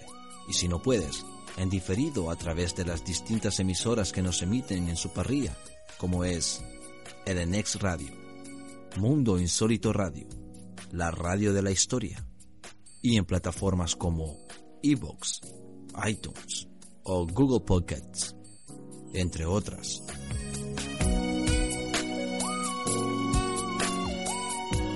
Contacta con el programa a través de las redes sociales, fanpage de Facebook, arroba ladrones de suenos, vía Twitter en arroba ladrones de suenos o a través de nuestro email info arroba ladronesdesuenos.es.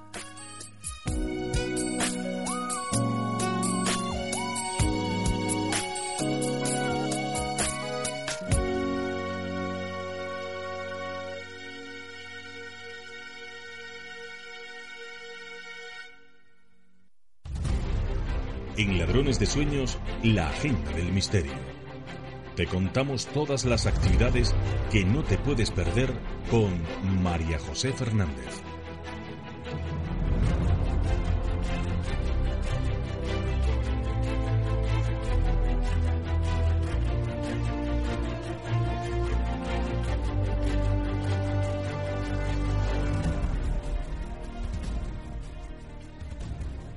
Llega el momento de entrar en la agenda del misterio. Para ello, como solemos hacer, pues vamos a darle las buenas noches a nuestra divulgadora María José Fernández, que ya está con nosotros para contarnos todo, todo lo que acontece. Buenas noches, María José.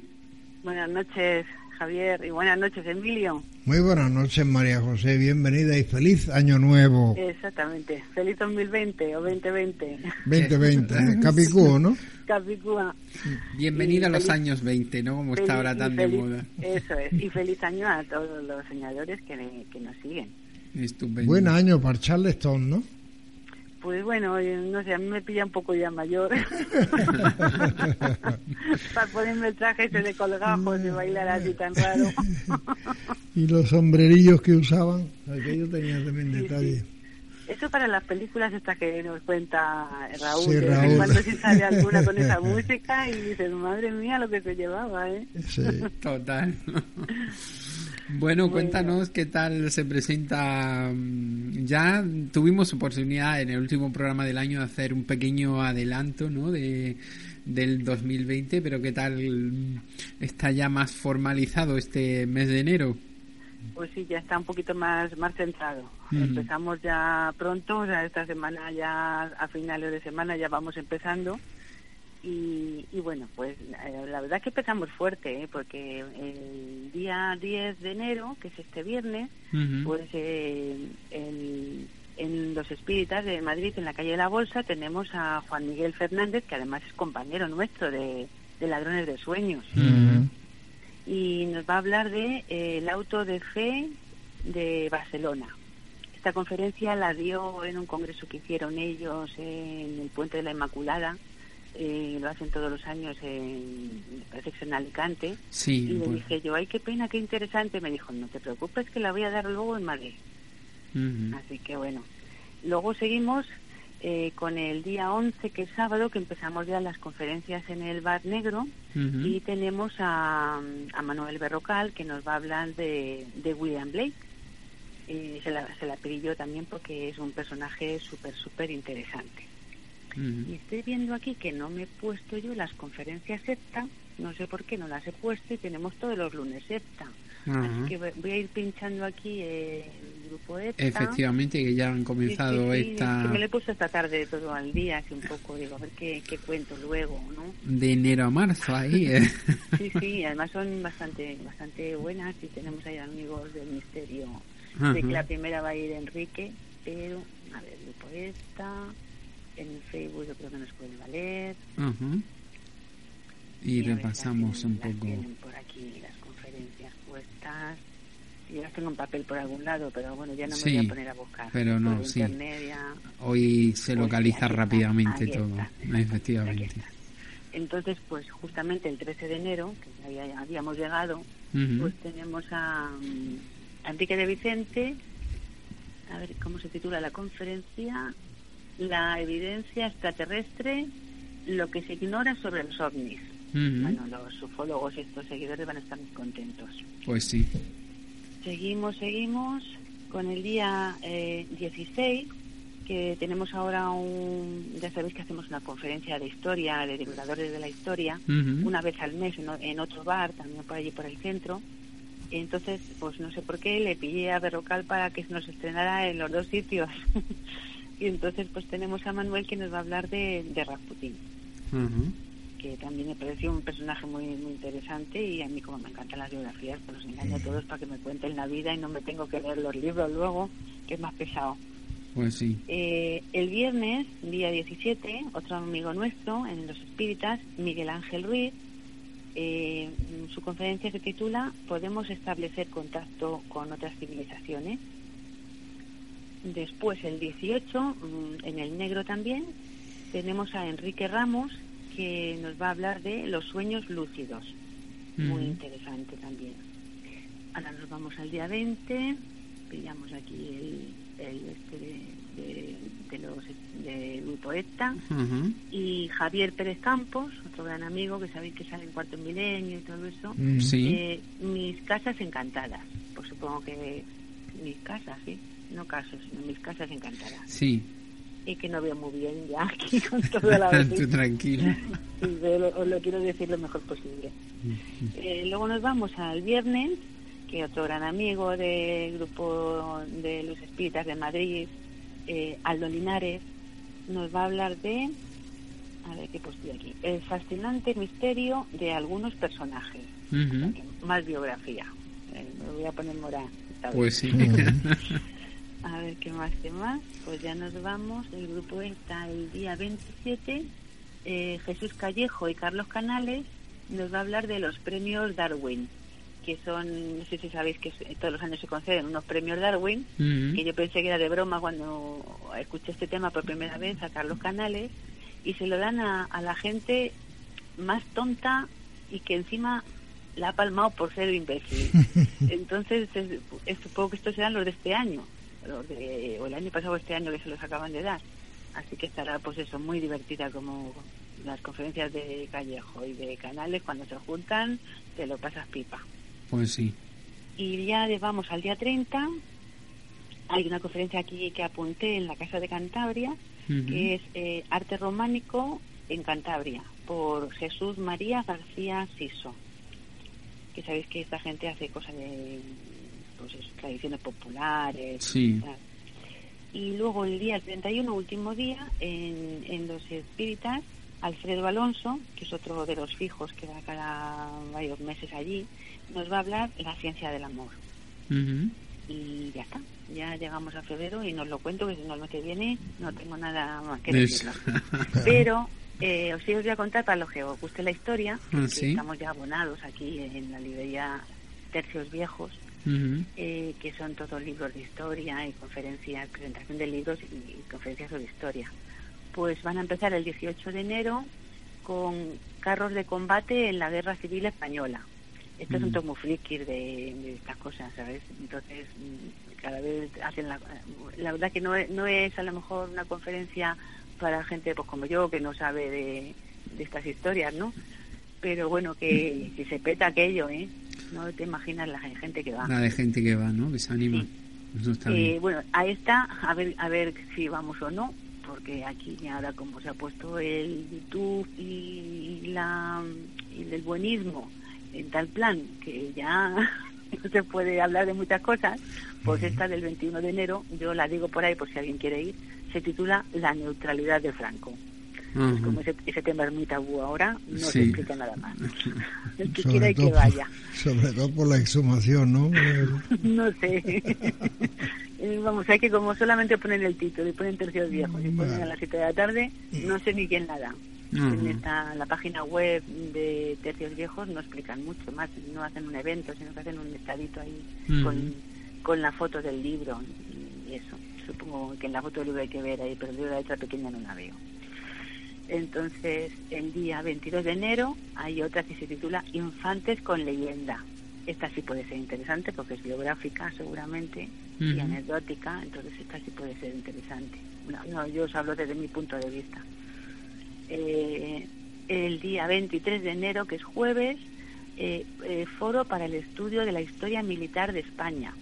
No sé si será allí coloquio o cómo será, pero bueno, historia militar. A esta gente le gusta mucho todo esto, además tienen allí un- unas como miniaturas preciosas que yo las he fotografiado varias veces, las he puesto en mi Facebook, una maravilla. Ujú. ¿Qué más? ¿Qué más? El día 29 de enero, mito y realidad de los combates de Cagayán. Y no sé ni dónde está esto. Sí, bueno, seguro que No te eres pero yo no eres tengo tú sola. Y canales más. Y el 30 de enero, eh, Refundación Soberana, que tampoco sé de qué va, pero tendrá que ver algo con algo de historia y un libro histórico o, de estos, en vez de novela, pues lo otro, eh, que se dice, ¿cómo se dice? En vez de novela, eh, Ensayo, no sé. Sí. no sé cómo se dice. O sea, un libro que no es de lo que ellos escriben, así, pues, por su cuenta. Ujú. Y ya creo que no tengo nada más. Sé que el otro día vi en el muro de Javier Arríes que hay por ahí un par de congresos, que no sé dónde están, en unos pueblos, no sé si es por Sevilla, por ahí. Sí. Entonces meteros en el muro de él porque coinciden con el 18 y con el 30, creo que, no sé. Sé que coinciden con fechas nuestras de, del negro. De las que tenéis en el negro. Sí, entonces pues no, no podemos ir. Y no me dio tiempo de apuntarlo tampoco en la agenda. Así que meteros en el muro de Javier Arríez y a lo mejor os pilla alguna por ahí, por Andalucía cerca y os acercáis. Pues, Porque Javier Arríez da una conferencia en cada una. Sí, sí. Pero bueno, también, también la va a dar en, en NEPTA este año, así que será la misma de su nuevo libro y ahí ya le grabaremos. Estupendo. Y poco más. Pues poco más, y que no es poco, como se suele decir. De momento los dientes los tenemos que rayamos el parquet. No sé cómo contártelo. Bueno, pero José, si, si sabes que la mayor parte luego lo vamos a grabar, de todo lo que he dicho, pues, pues seguramente de que casi todo o todo, Se grabará, Ya. claro.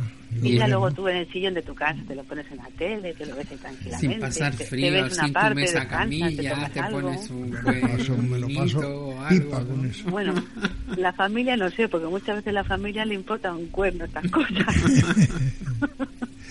ni misterio ni historia. entonces Bueno, pues si no quieren que no miren. Eso digo yo. Ya, pero bueno, por eso hay varias teles en cada casa, o ya Por sea el eso. ordenador, ¿no? No, si no, Hay, no hay que respetar, hay que respetar. vale. Hoy nos faltan. Pues María José, como siempre, muchísimas gracias por informarnos de todas estas actividades y las muchas que hay. Yo, como siempre digo, estáis ahí a piñón para intentar mm, grabarlo todo y que la gente pueda disfrutar precisamente en casa para todos aquellos que, Que les están fuera lógicamente porque el que tiene oportunidad de ir solo pues lo ve y lo vive en vivo pero el que no pues eh, tiene El una amigo forma de acercarse El amigo Fede que se encarga de divulgar, grabar y enseñar, ¿no? Pues sí, sí, sí. Yo la acompaño, pero y la acompaña María José un poquito tocada, ¿sabes? Pues ya no voy a tantos sitios a grabar como antes.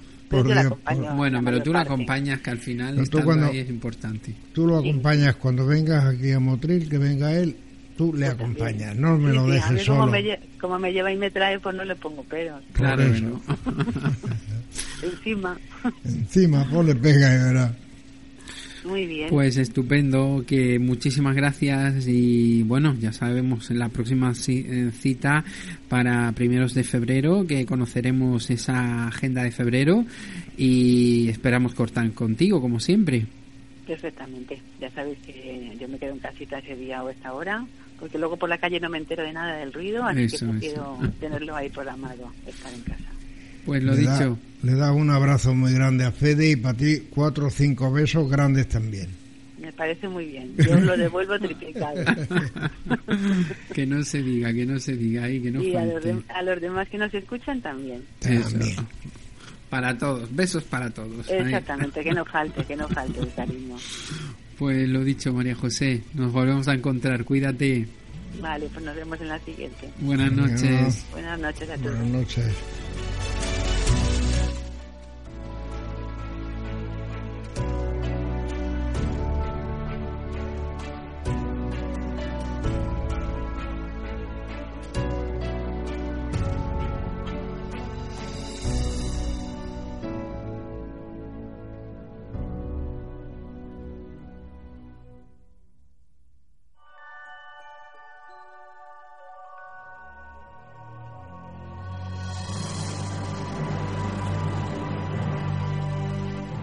Estás escuchando Ladrones de Sueños con Javier Mercado en Onda Sur Motril.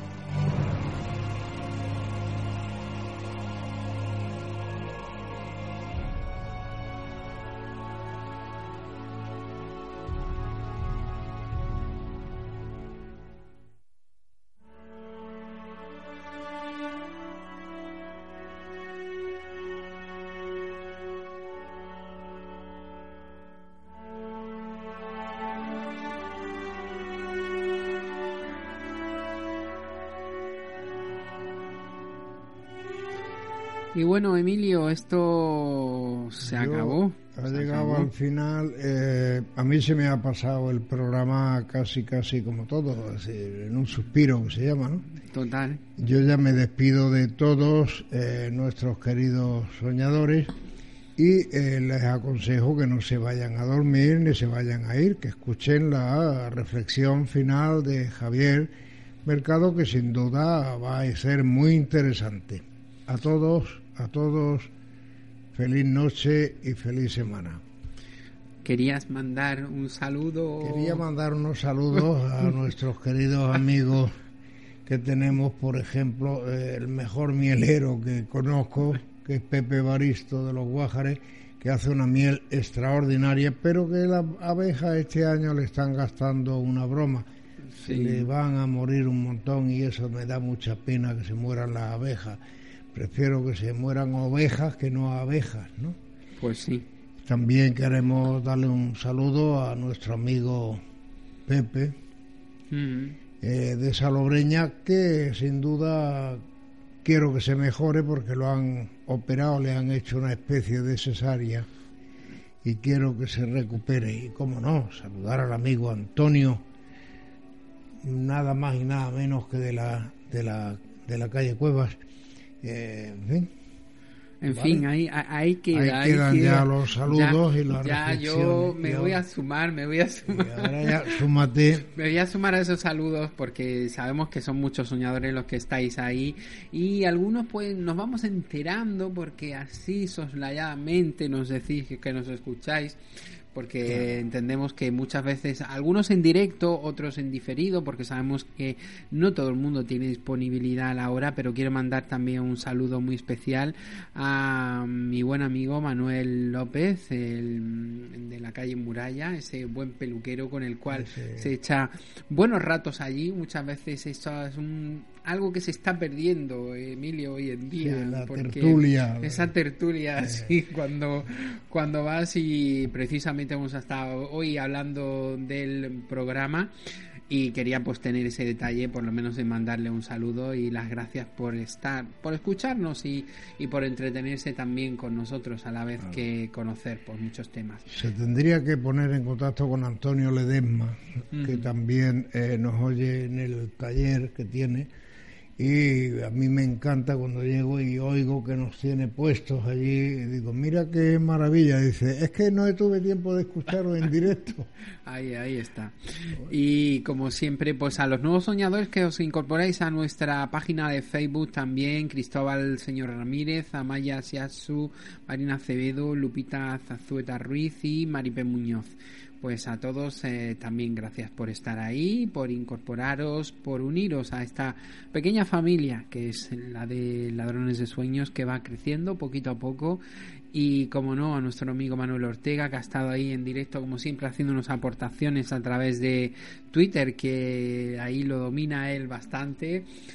Y bueno nuestra amiga Rafaela en fin y muchos más. Milagros, eh, no, hemos, dicho nada y efectivamente en fin, ha terminado la temporada prácticamente ¿no?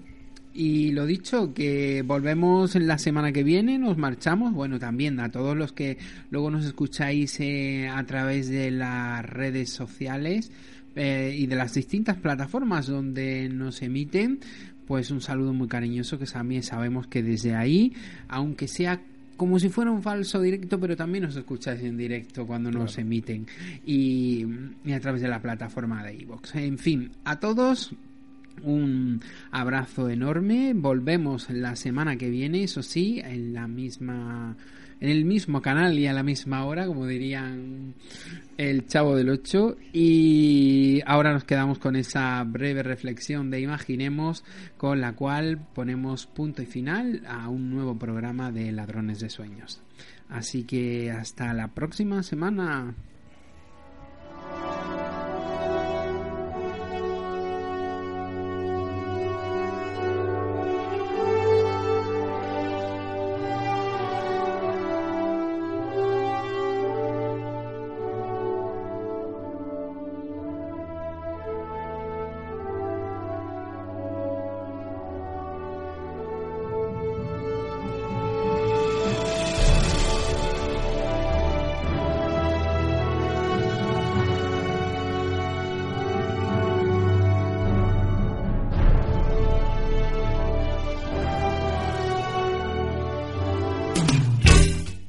Respuestas? Escucha, ladrones de sueños. Ladrones de sueños. You are now hearing Dream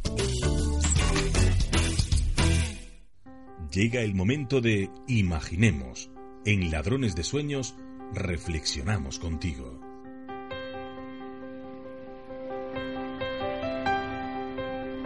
Soñador, Comienza un nuevo año. ¿Cuántas veces te has planteado multitud de cambios? Que este va a ser tu año y a medida que van pasando los días comienzas a bajar la guardia y en menos de una semana todo queda en aguas de borrajas. Pues bien, hoy quiero alentarte a que no te sientas mal por ello, ya que realmente las cosas que tienes que experimentar y vivir siempre ocurren en el momento indicado. Si algo no ha llegado a tu vida, simplemente no era el momento, o quizás puede que eso que anhelas nunca llegue, porque no ha de llegar simplemente. Eso es algo que me he planteado en muchas ocasiones y al final la vida me ha dado lo que en ese mismo instante me correspondía. Hay muchas personas que creen tener el control de su vida y que se proponen algo y lo consiguen, y otras que por mucho que se propongan no hay manera de conseguirlo. Después de darle muchas vueltas a todo ello, me he dado cuenta que en realidad sí hay que tener sueños o metas, no digo que no, pero lo que no hay que hacer es desilusionarnos o amargarnos si algo no llega. ¿Cuántas veces eh, te has empecinado en algo y no has parado de darte de bruces, incluso has llegado a abrazarlo, a tocarlo, a sentirlo y sin embargo se ha esfumado en cuestión de segundos.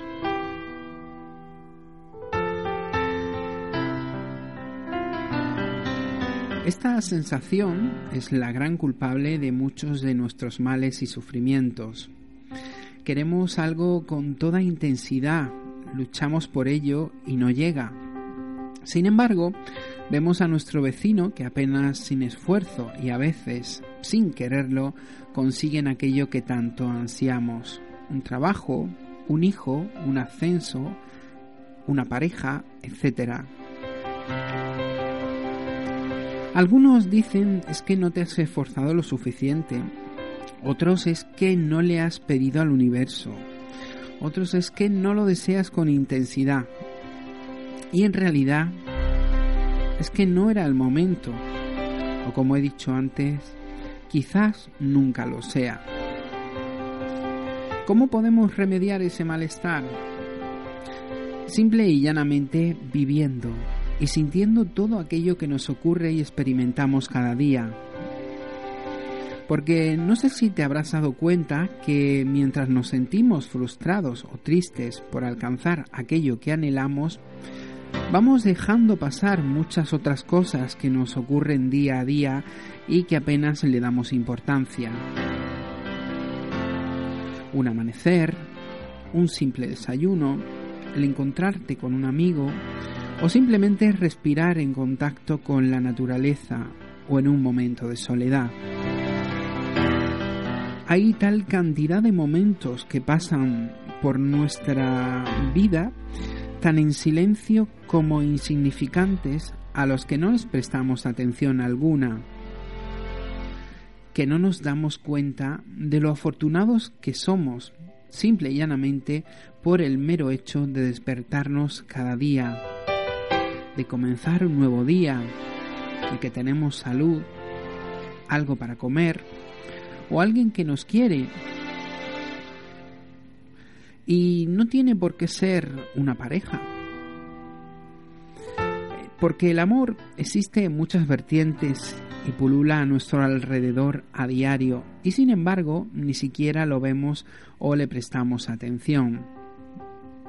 Cuántas cosas bonitas y buenas nos ocurren a diario que ni siquiera valoramos. Sin embargo, solo nos acordamos, o mejor dicho, recalcamos aquello que no tenemos. ¿Has pensado alguna vez lo que sientes cuando consigues aquello que tanto deseabas? Lo que ocurre es que tu mente, que no puede parar estar inquieta, ya está pensando en otra cosa que crees necesitar para ser feliz o estar bien y comienza de nuevo nuestro calvario. Pasamos prácticamente toda nuestra vida sufriendo por querer conseguir algo y cuando llega nos surge otro objetivo y así sucesivamente. Y si no, mm, deseamos lo que tiene nuestro hermano, nuestro vecino, etcétera pensando que él es feliz por el mero hecho de tenerlo y tú no. En cambio, quizás tú eres más afortunado por el mero hecho de no, de no tener aquello que ese otro tiene. Qué galimatías y juego de palabras. Pero si te fijas, eso es la vida. Un juego de hechos y situaciones que nos mantiene la mente ocupada continuamente.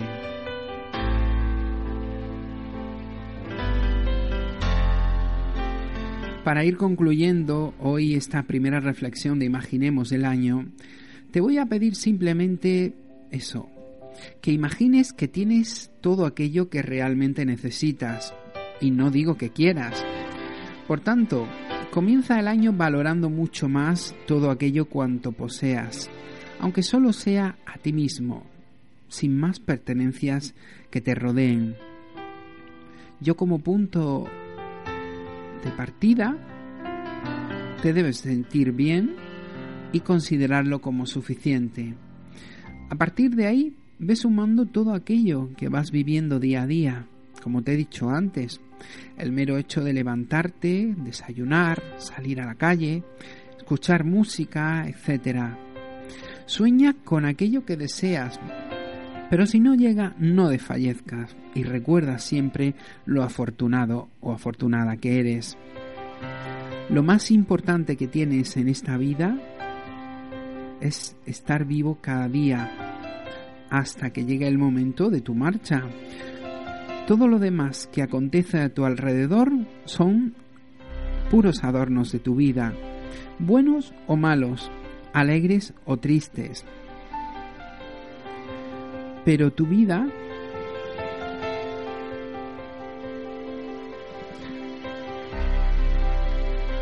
siempre te acompañará durante todo tu periplo y estancia aquí.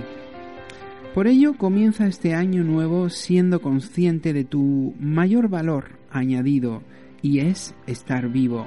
Solo siendo consciente de ello podrás disfrutar de sus adornos. No lo olvides, soñador.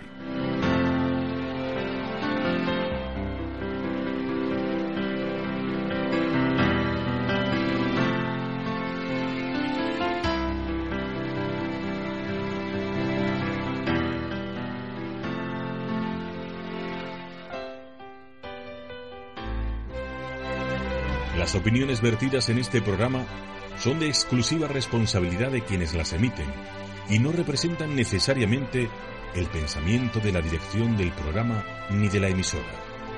La misma declina toda responsabilidad por los derechos que pudieran derivarse de la escucha y o interpretación de su contenido, así como de la exactitud y verosimilitud.